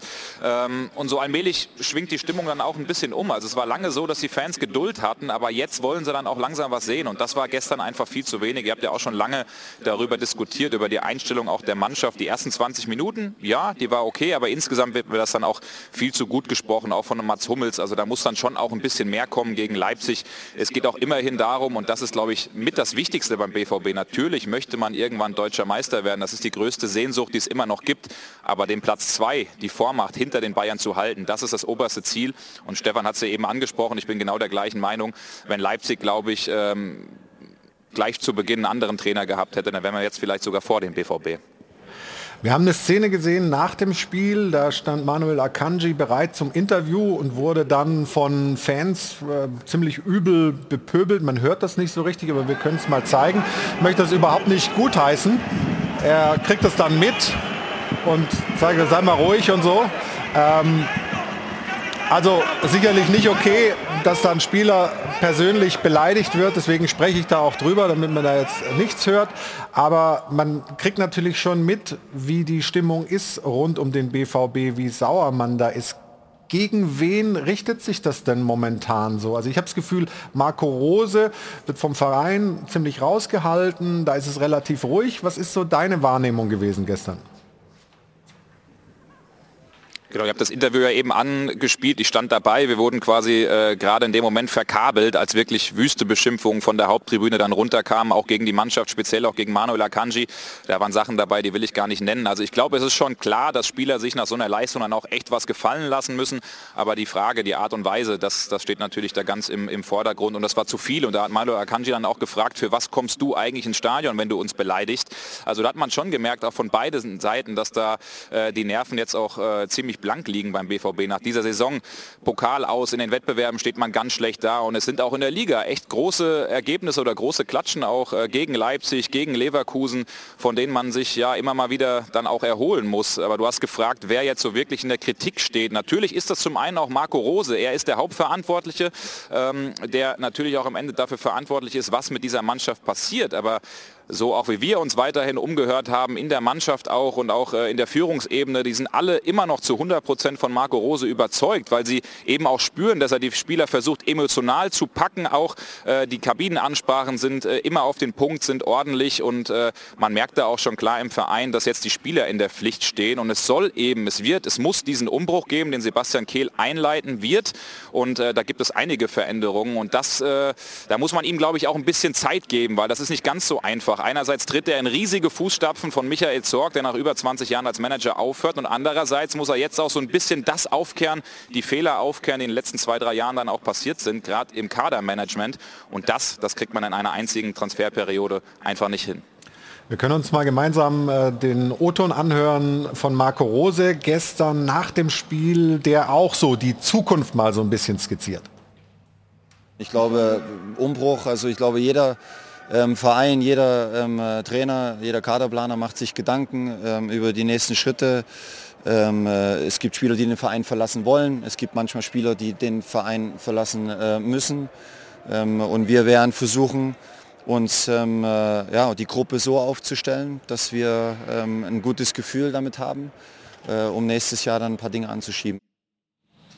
Stefan, aber ist er der richtige Mann? Ist das richtig, dass BVB sagt, nee, auf der Position Trainer wollen wir Stabilität haben? So wie ich jetzt Marco Rose verstanden habe, spricht er ja ganz klar davon, oder man kann davon ausgehen, dass er im nächsten Jahr noch Trainer ist. Ja, ja, ja klar, das, das, davon gehe ich auch aus, aber äh, hältst du die Entscheidung Nein, finde, auch für richtig, ich, ja, oder? Nee, ich finde die Entscheidung auch richtig und ich finde auch richtig, dass die Verantwortlichen weiterhin Marco Rose das Vertrauen aussprechen. Hier gilt es jetzt an den Kader ranzugehen und herauszufiltern, mit wem man wirklich weiterarbeiten kann und auch möchte mhm. und wer auch bereit dazu ist, beziehungsweise wer ist nicht bereit dazu und wer möchte den Verein verlassen. Ich glaube, das sind einige äh, Spieler, auch von, mit großen Namen, von denen man sich vielleicht auch trennen muss, um auch Zeichen zu setzen für eben die neue Saison, auch an das Publikum, an die Fans, zu sagen, so, Stand heute geht es auch nicht weiter.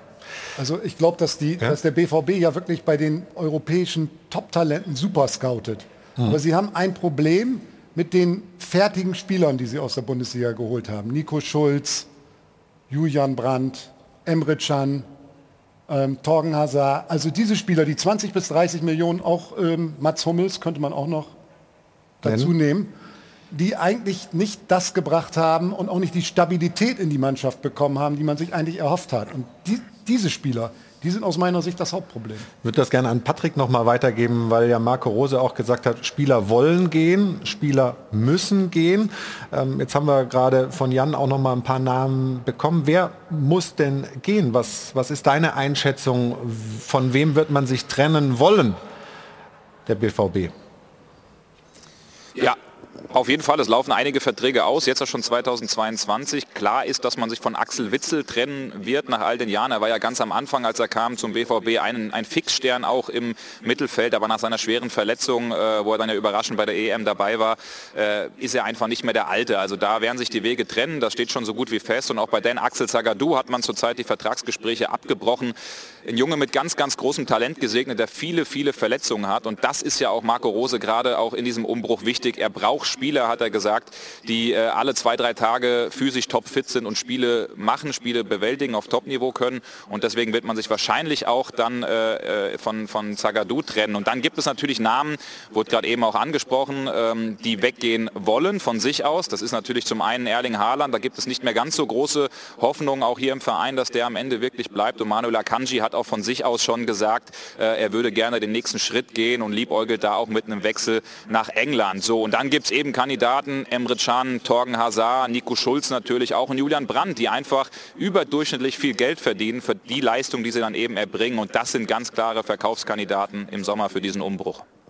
Warum dauert das mit Haaland eigentlich so lange? Ich erinnere mich, Anfang des Jahres fühlte er sich vom Verein unter Druck gesetzt. Man will jetzt von ihm schnell eine Entscheidung. Und jetzt sind doch wieder zwei, drei Monate vergangen, ohne dass eigentlich da das ganze Thema irgendwie nochmal richtig Fahrt aufnimmt. Was ist auch mit dieser Ausstiegsklausel? Da habe ich jetzt unter der Woche gehört, die gäbe es gar nicht richtig schriftlich. Was kannst du uns dazu sagen? Ja, also diese Klausel, die gibt es schon. Vielleicht kann man dann juristisch sagen, ja, die ist schriftlich irgendwo nicht komplett fixiert. Deswegen kann sich der BVB hinstellen, und das hat Aki Watzke auch schon mal bei uns im Dopa gesagt und gesagt, eine Ausstiegsklausel kann ich so nicht bestätigen. Aber es gibt dieses Agreement auf jeden Fall, die Vereinbarung auch mündlicher Natur, dass das zu 100 Prozent, dass Erling Haaland den Verein eben verlassen darf, wenn ein Angebot von 75 Millionen Euro reinflattert. Und dann darüber hinaus kann das natürlich auch ein bisschen anwachsen. Da kann man dann nach oben auch wieder frei verhandeln. Und der Verein, der am Ende dann auch mehr bietet, da kann der BVB natürlich natürlich ein bisschen mitsprechen und Erling Haaland hat natürlich selbst dann auch das letzte Wort. So ein Transfer, der wird natürlich äh, Monate hinweg auch schon äh, vorbereitet. Ähm, ist natürlich nicht ganz so einfach, auch der Gesundheitszustand von Mino Raiola, dem, der immer noch nicht ganz so auf dem Dampfer ist, wie wir das gehört haben. Deswegen ziehen sich da die Gespräche, die Verhandlungen. Aber es ist schon weiterhin klar, dass Man City und Real Madrid die Vereine sind, die am größten Interesse signalisiert haben. Man City bisher auch mit dem besten Angebot.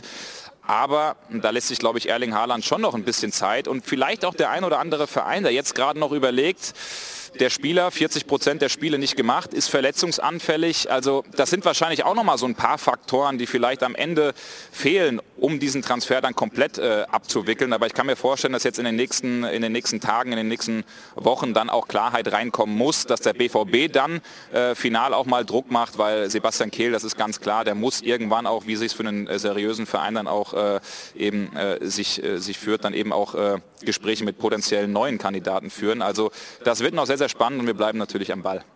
Auf jeden Fall. Patrick, danke dir auf jeden Fall für heute, für die Informationen aus Dortmund. Liebe Grüße. Stefan. Danke, liebe Grüße zurück.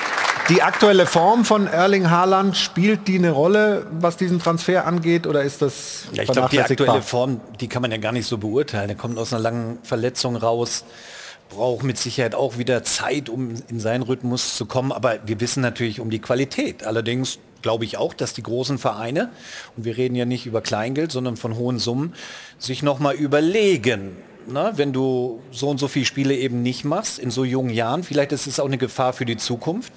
Ähm, aber nichtsdestotrotz glaube ich auch und lege mich da auch fest, dass äh, Haaland äh, im Sommer den Verein verlässt. Weil er einfach auch nicht die Entwicklung sieht, die er sich vielleicht auch äh, gewünscht hat.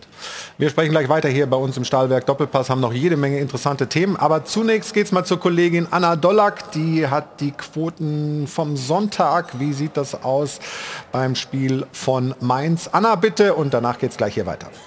Vielen Dank, Anna Dollack. Wir sind wieder zurück hier bei uns im Airport Hilton in der Runde und ich gebe äh, direkt rüber zu Jana. Wir haben ja schon die vollen Ränge in der Bundesliga abgefeiert und äh, beim Formcheck der Champions, Jana, geht es bei dir auch um Zuschauer.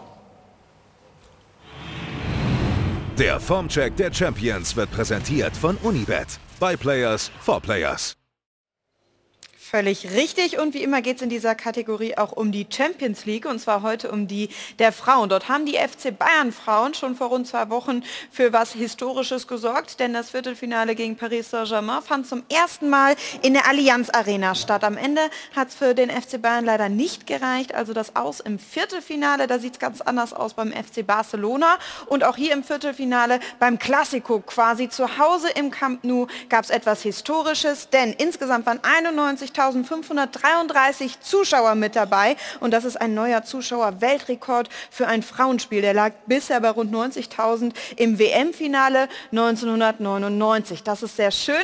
Das freut uns natürlich aus Fansicht und nicht nur in Sachen Stimmung hat Barca abgeliefert, sondern auch sportlich. Es gab ein 3 zu 1 und ein 5 zu 2 gegen Real Madrid und damit stehen sie jetzt also völlig zurecht im Halbfinale der Champions League. Dort der Gegner ist jetzt der VfL Wolfsburg. Auch die haben ihre Hausaufgaben gemacht. Im Viertelfinale ging es gegen Arsenal, dort zu Hause auch vor mehr als 10.000 Zuschauern. Das sind übrigens rund doppelt so viele wie bei, beim Champions League-Spiel der Männer gegen Lille. Das nur einfach mal als ganz wertfreier Fakt. Fakt ist jetzt aber eben auch für den VfL Wolfsburg geht es jetzt gegen den Titelverteidiger, den FC Barcelona. Keine einfache Aufgabe, aber die Wölfinnen stehen gut da in der Tabelle, gerade auf Platz 1. Und die Frage ist jetzt also, was ist drin in der Königsklasse? Der Formcheck der Champions wurde präsentiert von Unibet. By Players for Players.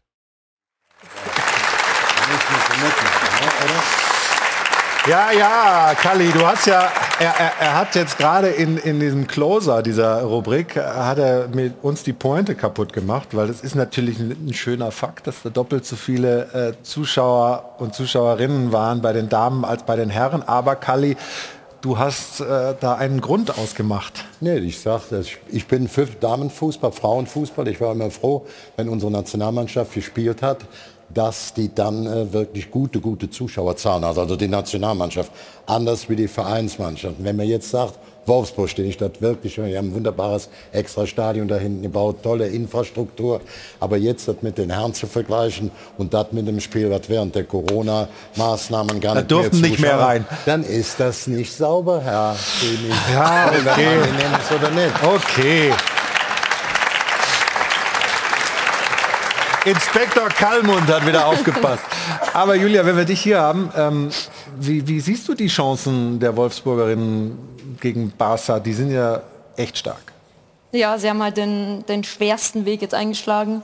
Treffen jetzt eben auf Barcelona, die Übermannschaft gerade so im internationalen Frauenfußball. Für die, die es nicht wissen, die haben gerade das Triple gewonnen in der letzten Saison, sind so seit zwei, drei Jahren so die Mannschaft, die am meisten kommt, extrem viel investiert, haben gerade die Weltfußballerin mit Alexia Putellas in ihren eigenen Reihen und Spanien auch im Frauenfußball so ein bisschen die Benchmark. Ähnlich ja. wie Männerfußball ist immer so eine ja, parallele Entwicklung ähm, vorhanden, definitiv. Die können richtig gut Fußball spielen. Da gibt es ganz viele, die aus dem Futsal kommen. Das heißt, technisch auch extrem versiert, die Spanierinnen. Und was sie halt haben, haben sie haben extrem die top, top ausländischen Spielerinnen jetzt noch dazu gekauft und deswegen wird es eine runde Geschichte für Barcelona. Ja.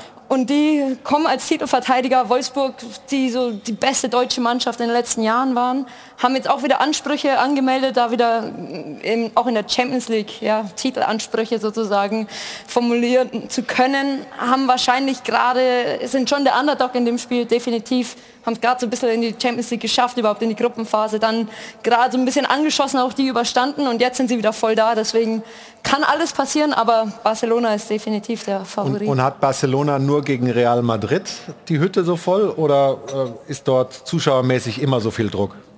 es ist natürlich eine Ausnahme, also was Kali schon sagt, das, das, stimmt schon. Also das ist jetzt nicht so der Alltag im Frauenfußball, ja. was wir gerade gesehen haben. Das war natürlich mit dem El Clasico im weiblichen Bereich jetzt auch ja, die richtige Bühne des Stadions jetzt auch zu füllen. Sie gehen allerdings schon immer mal wieder auch ins Camp Nou und schaffen es dann auch 40, 50, 60.000 Zuschauer da reinzubringen. Das ist was, wo wir als Deutsche so ein bisschen neidisch auch gerade auf andere Ligen rüberschauen. Das passiert auch in England, mittlerweile auch in Italien. Da müssen wir wieder ein bisschen Gang, Gang zulegen. Wir sind jetzt gerade so bei 13.000 in der Allianz Arena, ich glaube 11.000 jetzt in der Volkswagen Arena, die wir zum Frauenfußball bekommen. Und deswegen ist es natürlich was, das ist eine extrem spannende Entwicklung, die gerade international auch passiert. Also vielleicht ja beim Champions League Rückspiel dann Wolfsburg gegen Barcelona. Mehr Zuschauer, noch mehr Zuschauer. Wir würden es uns wünschen in der Gehen Frau noch mehr? Was? Gehen noch mehr? Meinst nicht? Also in Barcelona nicht, in Wolfsburg definitiv. Ja, in, in, in, Barcelona nicht, das ist schon klar. ich meine beim Rückspiel dann in Wolfsburg. Also gut, ähm, danke dir äh, für diesen kurzen Schlenker Richtung Frauenfußball, wobei Frauenfußball soll man eigentlich auch nicht mehr sagen. Nee, Damenfußball soll man nicht sagen. Frauenfußball passt schon. Mal, ich schon? bin so ja Trauzeuge von unserer Nationaltrainerin Martina Voss-Deckenbusch.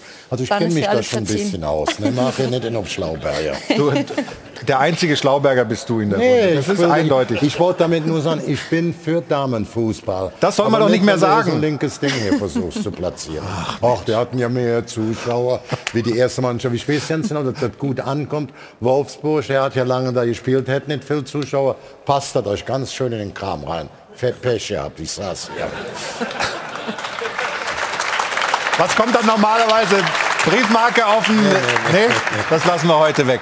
Okay, wir machen eine kurze Unterbrechung und dann melden wir uns mit dem Abstiegskampf zurück. Das ist ja unglaublich knapp, wie viele Mannschaften da unten praktisch punktgleich sind.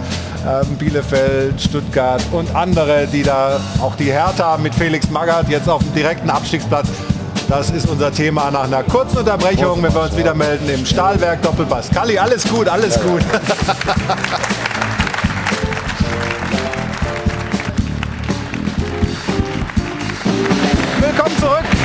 im Airport Hilton.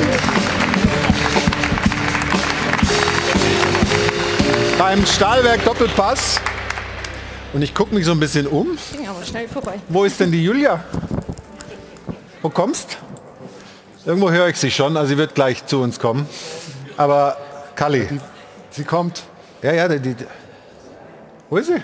Da. Da hinten. Ah.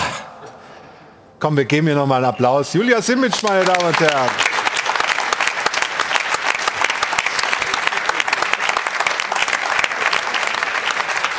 Was sein muss, muss sein, oder?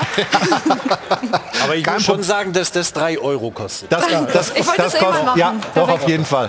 Bitte schön.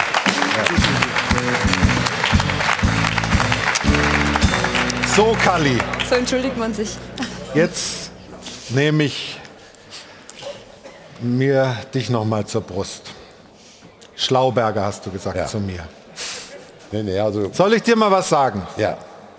Weißt du, wie viele Zuschauer rein gedurft hätten beim Champions League Spiel Wolfsburg gegen Lille? Bist du schnell noch 13.281. hingelaufen, wa? Ja, es hat mir jemand gesagt. ja. Aber wer recht hat, hat recht. Und dafür werfe ich drei Euro rein. Ich werf nachher alles rein. Ja, okay. Ja, sehr gut. Also ich muss dazu sagen, ich weiß ja, ob Formel 1, auf Champions League, Fernsehpreis gewonnen. Wir ich zusammen schätze- mal, Kalli. Ja, aber Weißt du warst noch? Der, ja, der Chefmann. Nee, nee, nee, ich du warst der Wichtige. hinterher die Kabel tragen. Ne? Also auch bei der Weltmeisterschaft, obwohl das mir nicht... Also dich, du weißt, dass ich dich schätze, deswegen haue ich auch direkt einen raus. Da, ne? Kalli, bei mir ist es mehr, ich liebe dich sogar. Glaubst du das? Ja, so ist es. Jetzt kommen wir zum Abstiegskampf. Und ähm, schauen uns da erstmal den Beitrag an, was der Meisterschaftskampf so ein bisschen an Spannung vermissen lässt, bietet nämlich der Abstiegskampf.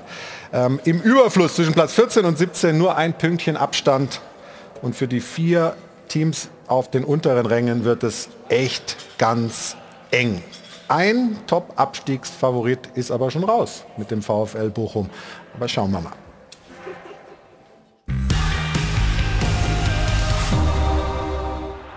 Die erste Entscheidung im Abstiegskampf ist wohl gefallen, zugunsten des VfL Bochum. Mit einer hocheffizienten Form des Kick and Rush, Abschlag, Torhüter, Abschluss, Stürmer sichert sich der Aufsteiger in Hoffenheim den Klassenerhalt. 35 Punkte, Platz 11. Unser Fazit, wer Spitzenteams schlägt, hat sich die Erstliga-Zugehörigkeit redlich verdient. Noch keine Entscheidung in Bielefeld. Die Arminia holt zwar den ersten Punkt seit vier Spielen, schießt das erste Tor nach 455 Minuten und klettert wieder auf den Relegationsplatz. Trotzdem, Bielefeld tanzt immer noch auf der Rasierklinge.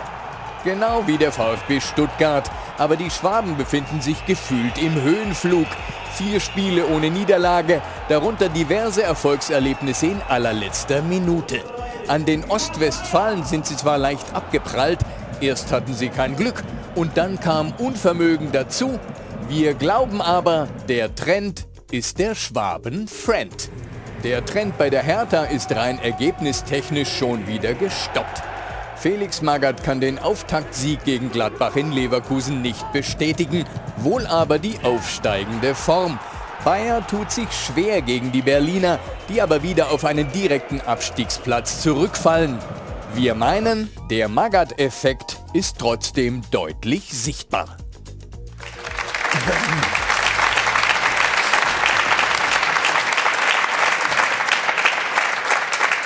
Stefan, Magath-Effekt zu sehen? Ja, denke ich schon. Vor allen Dingen im ersten Spiel, wo sie klar gewonnen haben gegen Hoffenheim. Gestern sind sie auch nicht auseinandergebrochen oder auseinandergefallen. Ich glaube, vor einigen Wochen hätten sie das Spiel gegen Leverkusen wahrscheinlich 4-5-1 verloren. Das war gestern nicht der Fall. Also ich sehe schon Mag- Magath-Effekt. Und er ist erfahren genug, da wirklich auch punktuell an, an, an, der, an den Schrauben zu drehen, dass Hertha die Klasse hält oder eventuell in die Relegation ist. Aber er hat nach dem Spiel sich auch geäußert und da auch so ein Problem ausgemacht. Äh, können wir gerade mal reinhören. Ja, Äh, wie gesagt, was wir halt in der ersten Halbzeit, was zu sehen war, war, dass zu wenig Aggressivität bei uns im Spiel war. Äh, wir kämpfen halt nach wie vor gegen den Abstieg und die Partie in der letzten oder im letzten Spieltag gegen Hoffenheim äh, hat vielleicht dann den einen oder anderen schon wieder glauben lassen, dass das Gröbste überstanden wäre. Aber es ist noch ein weiter Weg bis zum Klassenerhalt. denkbar, dass dieses 3-0 gegen Hoffenheim da jetzt einigen schon wieder so das Gefühl gegeben hat, na schau mal, wir Ja, sind doch mein, gut genug. Er hat es ja in der Mannschaft, er hat die ganze Erfahrung, äh, die er mitbringt, nicht nur um Meister zu werden, sondern auch unten die Mannschaften äh, da rauszuholen. Und äh, der spürt es ja, sonst hätte er es nicht angesprochen. Ähm, äh, das kann gut sein, dass gegen Hoffenheim das dann äh, mit dem Trainerwechsel dann schon zu einfach äh, ginge, gleich äh, 3-0 zu gewinnen. Und dann haben die wahrscheinlich gedacht, es geht jetzt so weiter. Und ähm, ich denke, er weiß, was er macht. Er hat das Gefühl, äh, im Training jeden, jeden Spieler zu kitzeln. Und ähm, deswegen hat er das auch direkt angesprochen. Und das wird er nicht nur vom Mikrofon machen nach dem Spiel, sondern äh, am nächsten Tag oder jetzt dann äh, Anfang der Woche am Montag auch im Training jeden Einzelnen sich da packen, um die immer wieder daran zu erinnern, hey, wir sind hier im Abstiegskampf. Von diesen Teams, die wir jetzt da gerade gesehen haben, auch in dem Beitrag, wer hat aus deiner Sicht die besten Karten, sich da noch von den Abstiegsplätzen zu entfernen? Also ich finde schon mal bemerkenswert, dass bis auf Hertha BSC alle Teams da unten ihre Trainer behalten haben. Das ist ja eigentlich wirklich total unüblich, wenn man sich das anschaut. Selbst der Tabellenletzte Fürth ja noch, Bielefeld, also egal wem, alle Vereine, die wir da eben gesehen haben. Ähm, ich finde das schon sehr bemerkenswert, was ähm, Bochum da anstellt. Das muss man wirklich sagen. Und dieser Torwart Manuel Riemann, den finde ich da am allerbemerkenswertesten, weil der halt ein, ein 60 Meter Abstoß so präzise und hart hat, dass, ähm, dass dadurch Tore vorbereitet, ständig ne? Tore vorbereitet werden. Es ist wirklich der und der Ortega von, von Bielefeld, die beiden sind wirklich, ähm, ich, so vor drei, vier Jahren kannte, die sind ja schon relativ erfahren beide, aber vor, wahrscheinlich kanntest du die schon vor fünf, sechs Jahren.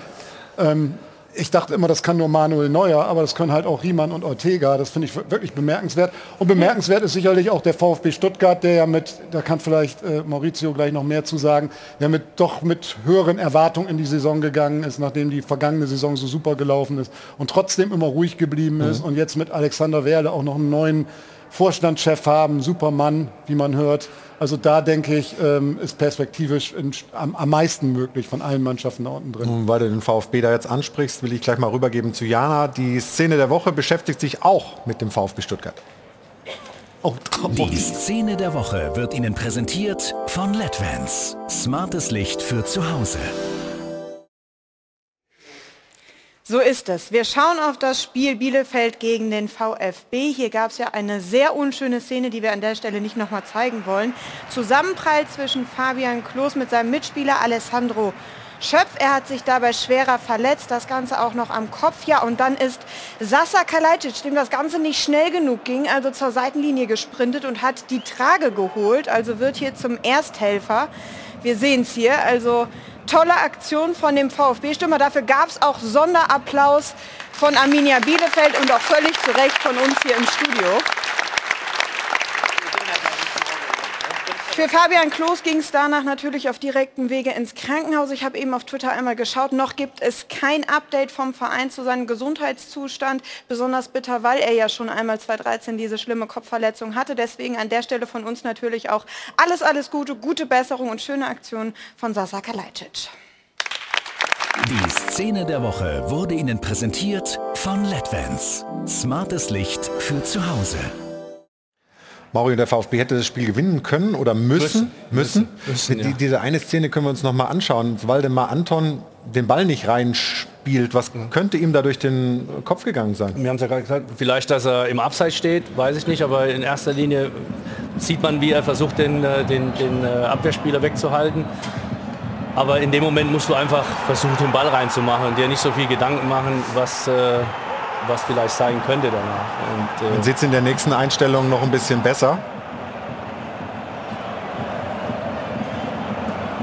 Ja, wer wäre nicht mal abseits gewesen. Also, also du musst den Ball reinschießen, tut mir leid. Also von daher, wenn der, wenn der da, jetzt sieht man es ja noch deutlicher. Ja. Er lässt ihn ja versuchen. Also er kann ihn, bevor der Ball an den Pfosten geht, kann er einfach den Fuß dran halten, dann ist der Ball drin. Also die haben ja noch mehrere Chancen gehabt. Und ähm, ja, Schöne ist, dass VfB wieder zurückgekommen ist, die letzten Wochen ihre Spiele gewonnen haben, auch aus äh, ähm, Rückstand äh, die Spiele gedreht haben. Und jetzt haben sie es in, in der eigenen Hand, auch wenn die nächsten Wochen sehr, spiel, sehr schwere Spieler, äh, äh, Spiele jetzt auf sie zukommen. Aber die Mannschaft ist aktiv und hat erwähnt, Trainer nicht gewechselt worden. Äh, die Mannschaft äh, ist füreinander da, die kämpft und, und äh, spielt sich immer Torchancen. Wenn sie scheitern, dann können sie nur an dem scheitern, dass sie ihre Torchancen nicht reinmachen. Und äh, das hoffe ich natürlich als äh, ehemaliger VfB nicht. Äh, so glaube ich auch daran, dass sie nicht absteigen werden. Wie siehst du das, Kali, da unten, die, die ja, Situation? Man muss natürlich das ist auch jetzt ein Kampf der Nerven, wenn man eben noch Bochum gratuliert hat, da würde ich mich anschließen, ganz bescheiden, höchstwahrscheinlich hinter Fürth, das zweitkleinste Budget und trotzdem ordentlich Haben jetzt 35 stehen. Aber Punkte, wenn du ne? unten jetzt mit vier Punkten, mit vier Teams stehst, dann sind also drei haben 26 Punkte, einer 27 Punkte für das Abgestehen. Da wird einer ins Gras beißen und einer in die Relegation kommen. Dann sind natürlich jetzt so kurz vor Schluss liegen natürlich auch die Nerven blank. Das muss man so deutlich sagen, das ist äußerst unangenehm. Ich habe da doch mal so durchgeguckt. Wer hat die beste Situation?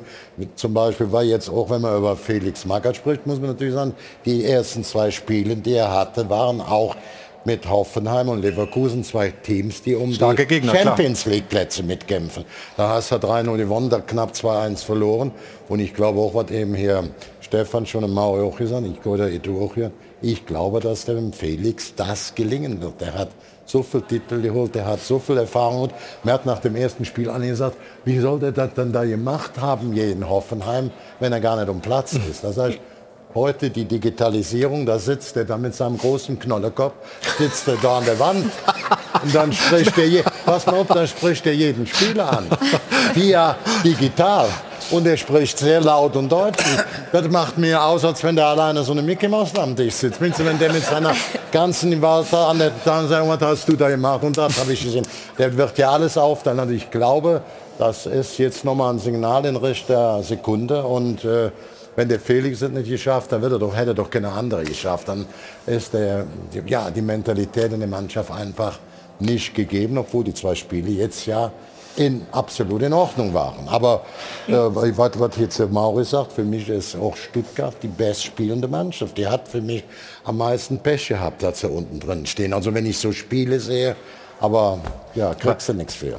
Der Kalajdzic ist ja nicht nur deswegen wichtig, weil er irgendwie die Trage schnell bringt, sondern Nein, weil er jetzt wieder da ist, weil er wieder fit ist, weil er die Mannschaft auch irgendwie mitreißt? Mitreißt, ja. Er ist auch in der Lage, den Ball zu halten. Auch aufgrund seiner Größe hat er eine sehr gute Technik. Er ist nicht nur kopfballstark, sondern er kann auch wirklich Fußball spielen. Und äh, er gibt der Mannschaft Zeit wenn er mit dem Rücken zur, zum Tor steht, nicht nur lange Bälle zum Verlängern, sondern der holt sie auch runter und äh, gibt dadurch der Mannschaft Zeit, dass er äh, den Ball im Rückpass spielen kann und dann wieder äh, vertikal äh, nach vorne gespielt werden kann. Ja, ja. Also er ist einfach da vorne, der hat ihm der Mannschaft gefehlt und äh, er ist auch sehr, sehr torgefährlich und äh, das gibt der Mannschaft auch sehr stark Selbstvertrauen.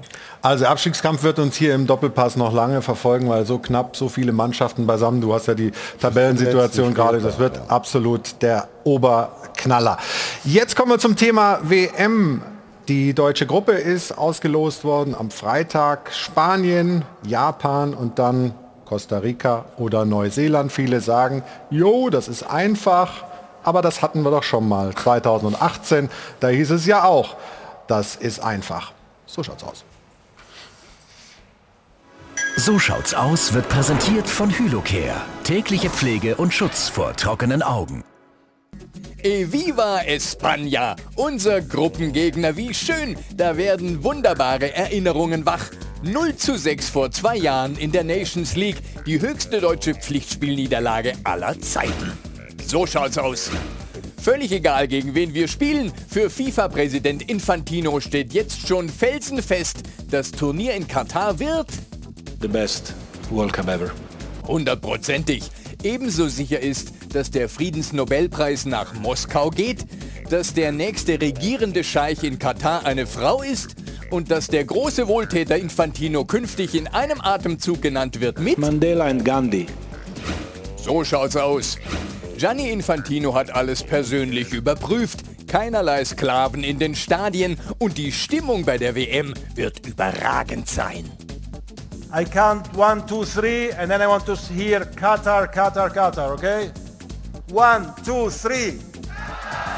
Und weil wir gerade so lustig und ungezwungen sind, sagt doch mal Leute, über wen kann man sich am schönsten fremdschämen? One, two, three. FIFA! So schaut's aus. Selbstkritik ist nicht die Kernkompetenz von Gianni Infantino. Alles prima bei der FIFA. Wenn da nicht der Auftritt dieser mutigen Norwegerin gewesen wäre. 2010 hat man Weltmeisterschaften auf inakzeptable Art und Weise vergeben, mit inakzeptablen Konsequenzen. Auf gut Deutsch, die WM nach Russland und nach Katar zu vergeben, war ein Skandal. Und es ist bezeichnend, dass in diesem verbohrten Altherrenverein FIFA nur eine Frau Klartext spricht. So schaut's aus. Sprechen wir noch mal kurz über unsere Gruppe. Insgesamt machbar heißt es, so wie 2018, als jeder, vor allem der Bundestrainer, dachte, die Vorrunde in dieser Duselgruppe sei bloß zum Eierschaukeln. War fast schon arrogant. Denn aus der Duselgruppe wurde, wie wir alle noch wissen, die Gruselgruppe. Eine Gruselgruppe ist das bestimmt nicht, aber die Spanier haben uns trotzdem schon viel zu oft das Fürchten gelehrt. So schaut's aus. So schaut's aus wurde präsentiert von Hylocare. Tägliche Pflege und Schutz vor trockenen Augen. Schönes Ding mal wieder. So schaut's aus. Stefan, könnte diese Gruppe auch zur Gruselgruppe werden für Deutschland oder ist das nicht denkbar für dich? Könnte schon. Durchaus, ja. Aber sollte es nicht. Nachdem ja gesagt wurde, Neustart, Hansi Flick, neuer Trainer, sind gut in die Spiele reingekommen.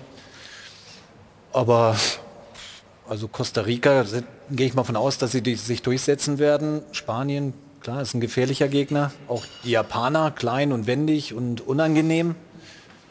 Durchaus möglich, ja.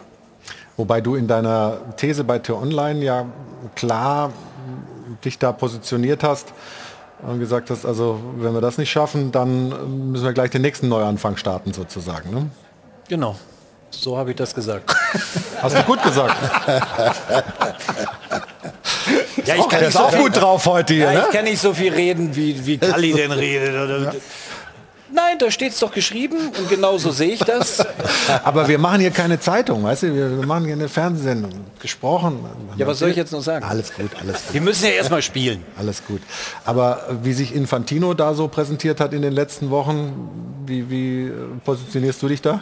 Ja, ich finde, das ist in dieser Persiflage da wunderbar zusammengefasst worden. Also es ist ein unerträglicher Angeber, ähm, zu sagen,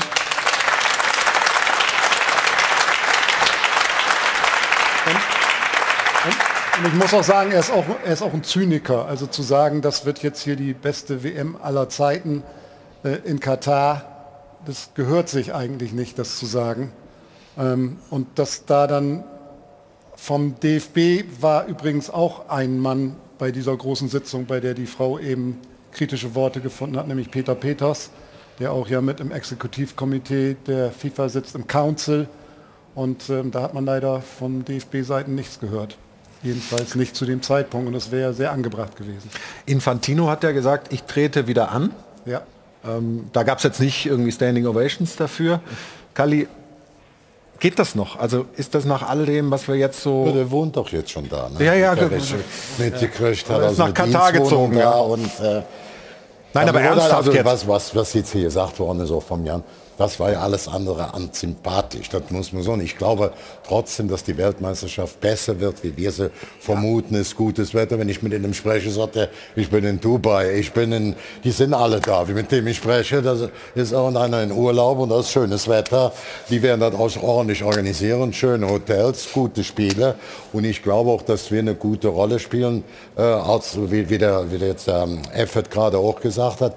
Wo ich ein bisschen Angst habe, ist die, ist, dass wir eigentlich zu wenig Topspieler haben, nicht, nicht für so ein Turnier, wenn es jetzt auf dem Weg dahin Verletzte gibt. Also wenn ich jetzt sage, ich habe die Aufstellung von, äh, oder Wunschaufstellung von Lothar Matthäus geguckt, dann war mal ähm, äh, Sebastian Schweigensteiger, beide, beide, ähm, beide, beide ähm, Weltmeister geworden, der, beide weit über 100 Länderspiele. Und dann ist das immer klar, neuer im Tor, da ist der Stegen, ob dann Trapp oder Leno mitfährt, bist du gut versorgt, dann sagen die hinten in der Abwehr, Rüdiger, jetzt Süle. Schlotterbeck vielleicht und Süle, dann wird es da schon was eng, da ist so ein kleiner Raum, so ein junger aus ne Kinderraum, der aus der Raum aus Hoffenheim, der dann vielleicht eine Rolle spielt, will ich trotzdem noch ein Kind und dann im Mittelfeld. Sind auch vier, ich will das nur mal sagen, das sind vier Spieler, Skoretzka, den wir eben gelobt haben, dann ist es der Kimmich, absolute Weltklasse, auch Müsala mit großer, dann äh, Müller, der alte Sack, der nochmal richtig abgeht, der wird dann nochmal durch. Und dann hast du vorne, ne, ich will es nur sagen, dann hast du im Vor, da Knapri, Sané, äh, Harvard, und dann äh, den ähm, äh, Werner. Wenn du jetzt guckst, bei den ersten 300 Spielern, der, äh, ich wir Nicht ja alle aufzählen, bitte. Ich will trotzdem sagen, bei den ersten 300 Spielern in Europa, die wichtigsten Spieler, sind nur die dabei. Und wenn du vergleichst mit Bild oder mit Kicker-Rangliste, sind auch nur die dabei. Da kann jetzt sicherlich der ein oder andere junge Spieler, hoffe ich auch drauf, da reinrücken. Aber wenn wir haben jetzt ähm, verletzt zum Beispiel Wirtz, ich glaube so ja, dass es schafft, acht Monate. Wenn Sület nach acht Monaten an einem zweiten Kreuzband mit zwei Meter und äh, auch 30 Kilo schwerer, äh, kommt ja was anderes auf die Kreuzbänder an, könnte das vielleicht beim ersten möglich sein, ein wichtiger Spieler. Aber danach, wir müssen uns Gedanken machen. Auch wir haben zu wenig Spieler Kalli. in der Breite von Qualität. Wenn nichts passiert, ist alles gut. Kalli, ganz kurz atmen. Ich atme sehr. gut. Ja, ja, genau. Und jetzt machen wir eine kurze Unterbrechung. Ich, ich halte nur fest, Magath, Knollekopf, Müller, alter Sack. Hey, Bin gespannt, wen du nach der Werbung beleidigst. Wir sind gleich wieder zurück Das hier bei uns im Stahlwerk Doppelpass. Und Zuneigung. gucken alle auf die Champions League, auf Liverpool und Klopp und wir haben noch eine ganze Menge vor. Also bis gleich.